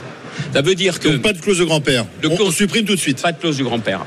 Tout de suite, ou dans 5 Oui. ans, ou dans 10 ans, mais vous le mettez en extinction maintenant. Parce que ça veut dire qu'on va garder pendant encore des décennies le fait que le conducteur de bus à la RATP va partir à la fin à 54 ans, le conducteur de bus à 50 ans, il va partir à 64 ans. Trouvez ça normal, vous Trouvez ça juste C'est pas juste. Et le dernier point, les femmes qui ont eu des carrières incomplètes, parce que par exemple, elles ont élevé les enfants sans congé parental. Celles-là, aujourd'hui, elles partent à la retraite, pas à 62, hein, pas à 64, à 67 ans. Je veux qu'elles partent deux ans plus tôt. Pour moi, aujourd'hui, le compte n'y est pas. Mais ce qui est invraisemblable, c'est que le gouvernement ne discute pas davantage, qu'il n'y ait pas un fil de communication, de dialogue avec les syndicats encore et toujours. Oui, mais Quand même que- quelqu'un comme Berger, pas parler à quelqu'un comme Berger, c'est insensé. Oui, mais alors on parle pas à Berger, mais on parle à Éric Ciotti, on parle à Gérard Larcher. Visiblement, le gouvernement, euh, grâce à la droite, va réussir à faire passer cette réforme. Alors la droite. Mais pour moi, le vous êtes compte- le dans, compte- dans cette droite, vous vous positionnez comment? Parce que Le compte n'y est toujours pas. ah bon, toujours Parce pas. que l'équité. Donc il n'y faut pas voter euh, la trois- réforme telle quelle. les trois conditions telles que je les ai posées, elles sont réunies ou pas? Elles ne le sont pas. Alors je ne vote pas parce que, regardez, vous et moi, on peut partir à 64 ans. Mais celui qui est usé par son boulot, celui qui a commencé à 16 ans ou à 17 ans, pourquoi il partirait D'accord, mais il y a un problème de cohérence, pardon. Et c'est ce que dit Eric Ciotti. Euh, il dit à droite, on peut pas avoir pendant des années défendu euh, la retraite parfois à 65 ans et là commencer à dire ben non, je vais pas voter cette réforme. Vous vous mettez en marge finalement de, de cette droite Je revendique ma cohérence. À l'époque, je disais 64 ans, ok, pour des gens comme vous et moi. Mais pour celui qui est usé par le boulot, il part avant. Pour celui qui a commencé très jeune, c'est pas à lui de payer la réforme des retraites à la place des autres. Parce que vous savez pourquoi il y a cette différence et pourquoi le gouvernement ergote Pourquoi il donne pas cette retraite après 43 ans? Parce que c'est pas le mec qui a commencé à travailler à 25 ans qui va payer la réforme. C'est celui qui a commencé très jeune. Ah, il faut bien faire des économies. Eh ben, ben, c'est ça, c'est injuste. Ça veut dire que c'est celui qui a commencé très tôt, qui est rarement le mieux payé au monde. C'est lui qui va payer pour les autres. Et après, on s'étonne que les Français ne veulent pas de réforme. Non, c'est qu'ils disent c'est toujours sur les mêmes que ça tombe. Et si on ne comprend pas ce besoin de justice dans la société française, eh ben on n'arrivera pas à faire avancer la société. Et vous le disiez, est-ce que le gouvernement peut faire passer cette réforme? Oui. Il a les outils institutionnels pour ça, le 49.3. Mais s'il le fait au final, il sera responsable de la rupture avec les Français. D'accord avec ça, Johnny Blanc Je suis d'accord avec ça dans le sens où je ne comprends pas qu'on ait arc-bouté sur un âge de départ, alors qu'effectivement, moi je suis pour les 43 années de cotisation. Ce qui compte- ce qui compte, c'est la durée de cotisation. Oui, si on est logique quand même quelque part, quand tu commences à bosser à 16 ans, on sait aujourd'hui, c'est clair, qu'une année d'études à un lycéen, à la fac, c'est entre 15 et 20 000 euros. Donc quelqu'un qui a commencé à 16 ans coûte quand même à l'État beaucoup moins cher parce que les 4-5 années d'études qu'il n'a pas fait, on les finance pas. Et quelque part, lui, non seulement il a rien coûté à l'État, il faudrait qu'il paye encore 3 ans de Il plus. pour cotise les plus, oui. Donc à un moment, c'est juste plus possible. Et, et je comprends pas parce que si on, est- on avait juste parlé des 43 années, mais tout le monde aurait accepté. C'est cet âge butoir qui va pas. Et donc faut la supprimer, c'est tout. On a besoin d'un âge butoir. Ouais, on n'est pas forcément d'accord à 100% parce qu'on a besoin d'un mariage des deux. L'âge, c'est quelque chose qui protège ceux qui ont commencé à travailler très tard pour pas les embarquer jusqu'à 70 ans. Exactement. La durée de cotisation, elle protège celles et ceux qui ont commencé à travailler jeunes. Et c'est ce mariage des deux. Alors pour ceux qui nous écoutent et qui disent ouais, enfin, sont en train de râler parce que c'est 64, c'est 67 en Allemagne. Un bémol. Dans ces pays-là, c'est 67 ans, mais vous avez le droit de partir avant, avec une décote. En France, l'âge légal, vous ne partez pas avant. C'est aussi pour ça que les Français ont bien compris ce qui se passait avec cette réforme. Euh, Jérôme Marty. Non mais surtout, on ne peut pas faire l'économie d'une grande réforme. Et en l'occurrence, la réforme qu'on nous présente est une réforme paramétrique, mais qui n'est pas une réforme systémique. quoi.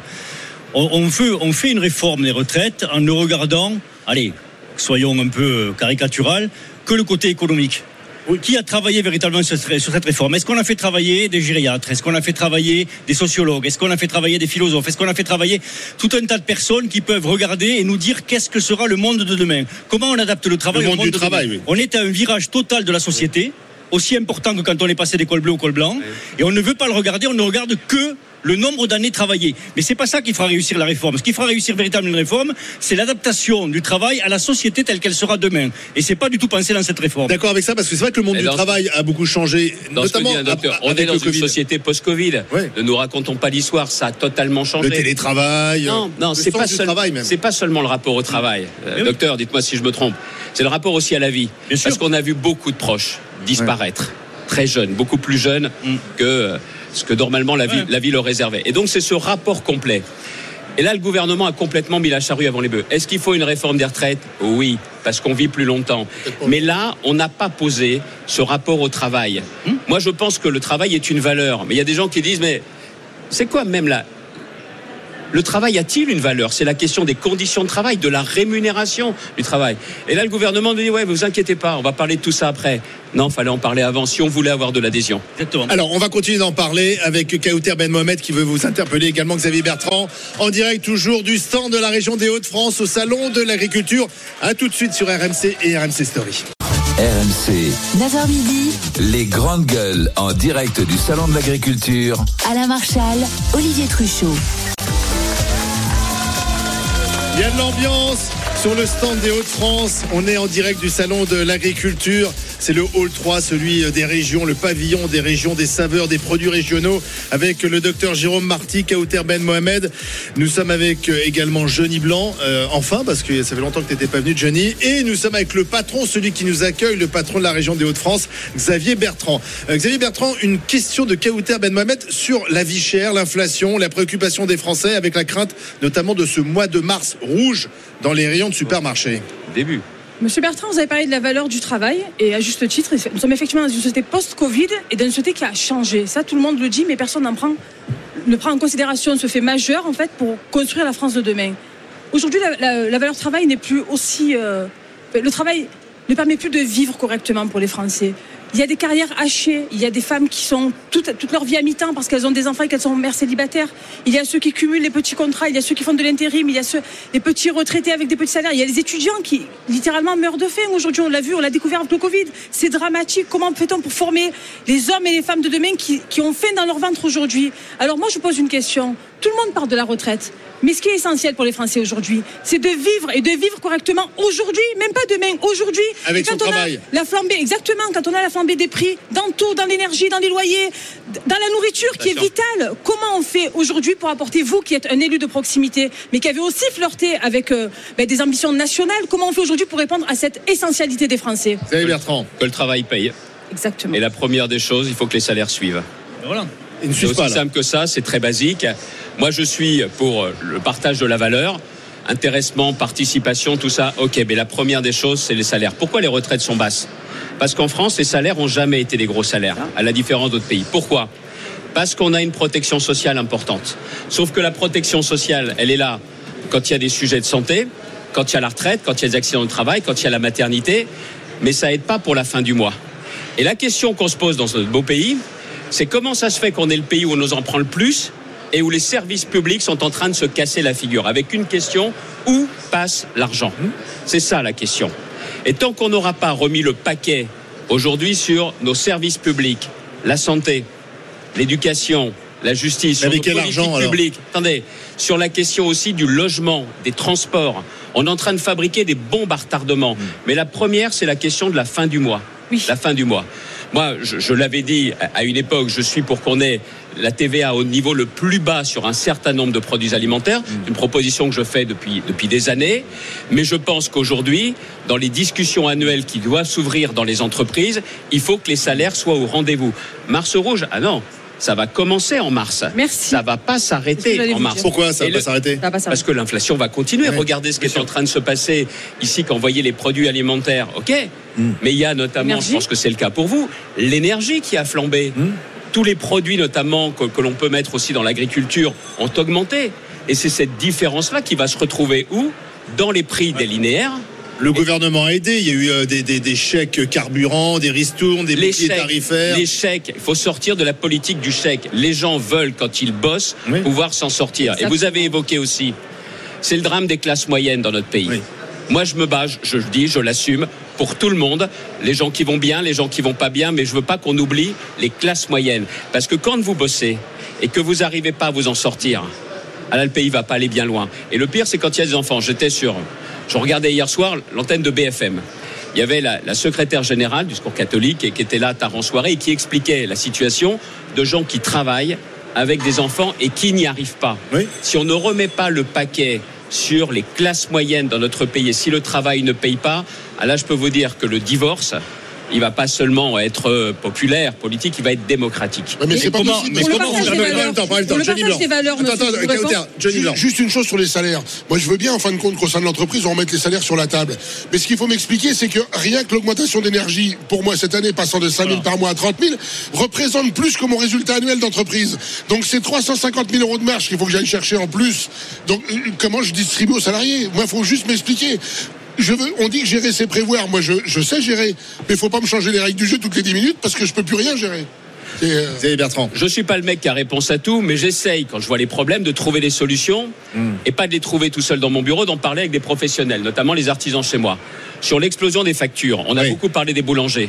Situation difficile, il n'y a pas que le fromager, Hmm. c'est le même problème. C'est le même problème aussi pour des artisans qui utilisent du matériel. Moi, pour moi, il y a un sujet qui est très simple, tant qu'on aura cette explosion. Trois tiers. L'augmentation de la facture, l'État en prend un tiers.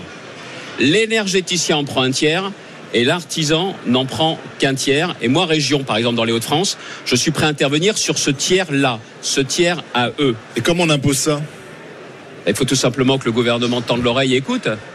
Et pas qu'on nous dise qu'on va réunir un tel ou qu'on va euh, froncer les sourcils. Regardez sur les carburants, vous avez Ah, vu on le fait numéro pression là sur Total et Total d'ailleurs euh, s'engage à, à, à, à- à- à- à mettre un plafond euh, à moins de 2 euros euh, le litre. Bah, d'essence. 1,99€, ouais. Et, et on, et on dit merci, c'est ça Non, mais bon. Non, mais vous avez le, président de la République plafond, qui dit qu'il faudrait 35, faire un geste. Enfin, c'est le 48 forfait. heures après, le geste est fait, ça trompe personne. Quand vous voyez qu'au-delà d'un euro cinquante, l'État se met quand même 80% de taxes dans la poche. Et à 2 euros, on doit dire merci. Non, mais attendez. Là, à un moment comme celui-ci, ça vaut la peine de remettre en place, on dit plus une TIPPU, mais une TICPE flottante, parce qu'il n'est pas normal que l'État se fasse de l'argent quand les Français prennent de l'essence. Ceci étant, Xavier Bertrand. Ceci étant, si vous permettez, on est en véritable état d'urgence. Moi, je le disais tout à l'heure en début d'émission, j'ai au moins 10 amis qui sont à la tête d'entreprises qui sont en train de mourir économiquement, là, qui dans les un mois ou deux mois vont disparaître. Donc, il faut véritablement que l'opposition joue son, son, euh, véritablement son, son rôle et impose les choses, quoi. Parce qu'on on a l'impression qu'on fait la politique du chien crevé au fil de l'eau. On attend que ces gens disparaissent et on s'en lave les mains, C'est gravissime, hein. En juin dernier, j'ai commencé à le dire pour les industries. À partir de septembre, on a fait des propositions avec quelqu'un qui est Laurent Rigaud, qui est mon vice-président euh, à la région, qui est aussi le président de la Chambre des métiers. On a essayé de trouver la solution qui tenait la route. On a fait remonter et ils veulent rien entendre parce que le problème en plus que je propose, vous allez me dire, ça coûte de l'argent. Oui, mais si l'entreprise met la clé sous la porte. Il n'y a plus de rentrée fiscale. Bien sûr. Il n'y a plus de rentrée sociale et il y a des chômeurs à la clé. Et, vous, vous pourrez me dire, oui, mais il y a le plein emploi, ça va aller mieux. Le problème qu'on a aujourd'hui, là où le gouvernement se trompe, avoir un boulot, ça suffit pas pour s'en sortir. Parce qu'il n'y a pas assez de boulot qui aujourd'hui paye suffisamment. Alors, euh, il y a une préoccupation aussi, c'est la sécheresse. Euh, il ne pleut pas assez cet hiver. Le mois de mars va être observé de près parce que s'il ne pleut pas suffisamment en mars, ça va être une catastrophe pour cet été. Quand on est président de région, euh, je ne sais pas si la région des Hauts-de-France est particulièrement touchée par la sécheresse, mais qu'est-ce qu'on peut faire? Qu'est-ce que vous demandez là aussi? Déjà qu'on puisse stocker de l'eau. Ah ben non, les écologistes euh, Ouais, ça va ne veulent bien. pas, ça veulent va, pas de bassine. Ça, ça- ça va bien. Parce que, un, la première des choses, s'il n'y a pas d'eau, il n'y aura pas d'agriculture, il n'y aura pas de récolte et on va avoir des problèmes alimentaires. Alors, on peut très bien importer, Mm. mais quand on importe de pays qui respectent rien, ça les dérange pas, les ayatollahs dont vous parlez. Hein Mm. Eux, ça les dérange pas. Donc, la première des choses, il faut stocker l'eau. Et pour ça, il faut des infrastructures de stockage. Alors, pas des méga trucs, mais il, y en a, il en faut partout. Nous, on a des sujets, des projets dans l'Oise. Dans l'Aisne, on a aussi été concerné par la sécheresse, dans le département du Nord. Et là, je le dis, je me planque pas, je suis prêt à financer ces investissements. Il faut juste qu'on ait le feu vert. Mais là aussi, ça dépend à chaque fois de l'État et qui semble trembler comme une feuille dès qu'il y a deux ou trois manifestants. C'est ça le drame. Voilà pourquoi il y a un tel désordre à tous les niveaux dans le pays. Je voudrais vous faire réagir euh, sur cette une. Alors, je pense que les, les gens l'ont pas encore vu, mais euh, c'est un magazine s'appelle L'Incorrect, un magazine euh, qui se classe à droite et qui a mis à, sa une trois jeunes représentants des, des partis de, de droite. Il y a, il y a le président euh, des Républicains, des jeunes Républicains, le président des jeunes chez Reconquête et Éric Zemmour, et le président des jeunes du Rassemblement National. Et euh, la une titre Les jeunes coupent le cordon. Donc on voit la, la droite finalement réunie, euh, les jeunes de droite réunis, de Marine Le Pen euh, à Éric Zemmour, en passant par Éric Ciotti, celui qui préside euh, les LR. L'extrême droite. Oui. Bah, la droite et Extrême. Et l'extrême Non, droite. non, non. Attendez, de pas attendez. faire l'amalgame, y compris pour Monsieur Alors, Bertrand qui vient de cette. Xavier. Xavier Bertrand, que pensez-vous de cette une C'est ça l'avenir de la droite, euh, d'être réunis? Jamais. Si c'est une manipulation, Guilhem Carayon doit la dénoncer, cette une. Le président Si des, des jeunes républicains. il doit dénoncer. Maintenant, je vais vous dire une chose. Ça commence à bien faire les conneries. Ça commence à bien faire. Parce que vous ne pouvez pas avoir un jour une partie de LR qui donne le sentiment de s'aligner quasiment sans condition sur le gouvernement. Exactement. Et le lendemain avoir d'autres responsables du LR qui vont avec des représentants, pas de la droite, de l'extrême droite. Après, on s'étonne qu'il n'y ait même pas 5% des électeurs qui nous suivent. Non, mais les électeurs, ils ont raison. Les LR n'habitent plus à l'adresse indiquée.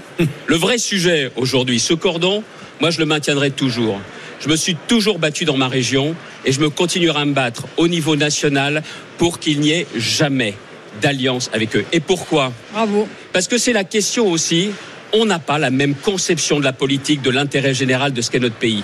On ne dirige pas un pays en le fracturant, surtout un pays qui est aussi fracturé que le nôtre. On cherche à rassembler. Leur politique, je vois dans la région, leur politique contre la culture, leur politique contre certaines politiques de santé, je me battrai contre la conception des extrêmes. Et en plus, pardonnez-moi, leur incompétence. Ah, je peux vous dire que Aujourd'hui, à l'Assemblée nationale, on a entendu les élucubrations de la France insoumise. Vous avez jamais entendu Madame Le Pen proposer quoi que ce soit pour les retraites. Parce qu'elle n'a pas d'idée. Elle attend juste que ça aille de mal en pis pour pouvoir récupérer. Par contre, il faut quand même pas avoir la mémoire courte. On se souvient de ces deux prestations au débat présidentiel et les Français ont bien vu qu'elle n'était pas qualifiée pour gouverner. Donc moi, je vous le dis très clairement. Je garderai toujours cette logique-là et je souhaite qu'on soit très clair dans notre mouvement sur la façon dont on ne voudra jamais d'alliance, non pas des droites, avec l'extrême droite. Donc vous dites au jeune président des jeunes républicains euh, Carayon de Il clarifier, la manipulation. Ouais, de clarifier cette une, de dire Exactement. sur cette photo. Exactement. Et si je et comprends que bien, je ne partage en rien Oui, on cette idée d'union avec les extrêmes droites et que je ne suis pas le seul. D'accord. Donc c'est ni Macron ni Le Pen pour la droite. C'est-à-dire être nous-mêmes. C'est-à-dire une droite populaire qui parle à tout le monde. C'est ça le véritable enjeu. Merci Xavier Bertrand, c'est terminé. Merci Xavier C'est ça Bertrand. votre différence. Ils n'ont pas changé, ils ne changeront jamais. Merci Xavier Bertrand d'être venu. Euh, merci au stand de la région des Hauts-de-France de nous accueillir chaque jour. On va se retrouver ici et même demain matin à 9h, de 9h à midi, avec euh, autour de la table trois nouvelles grandes gueules. Il y aura Marianne Soubré, Bruno Poncet, notre cheminot, et le restaurateur Stéphane Manigol.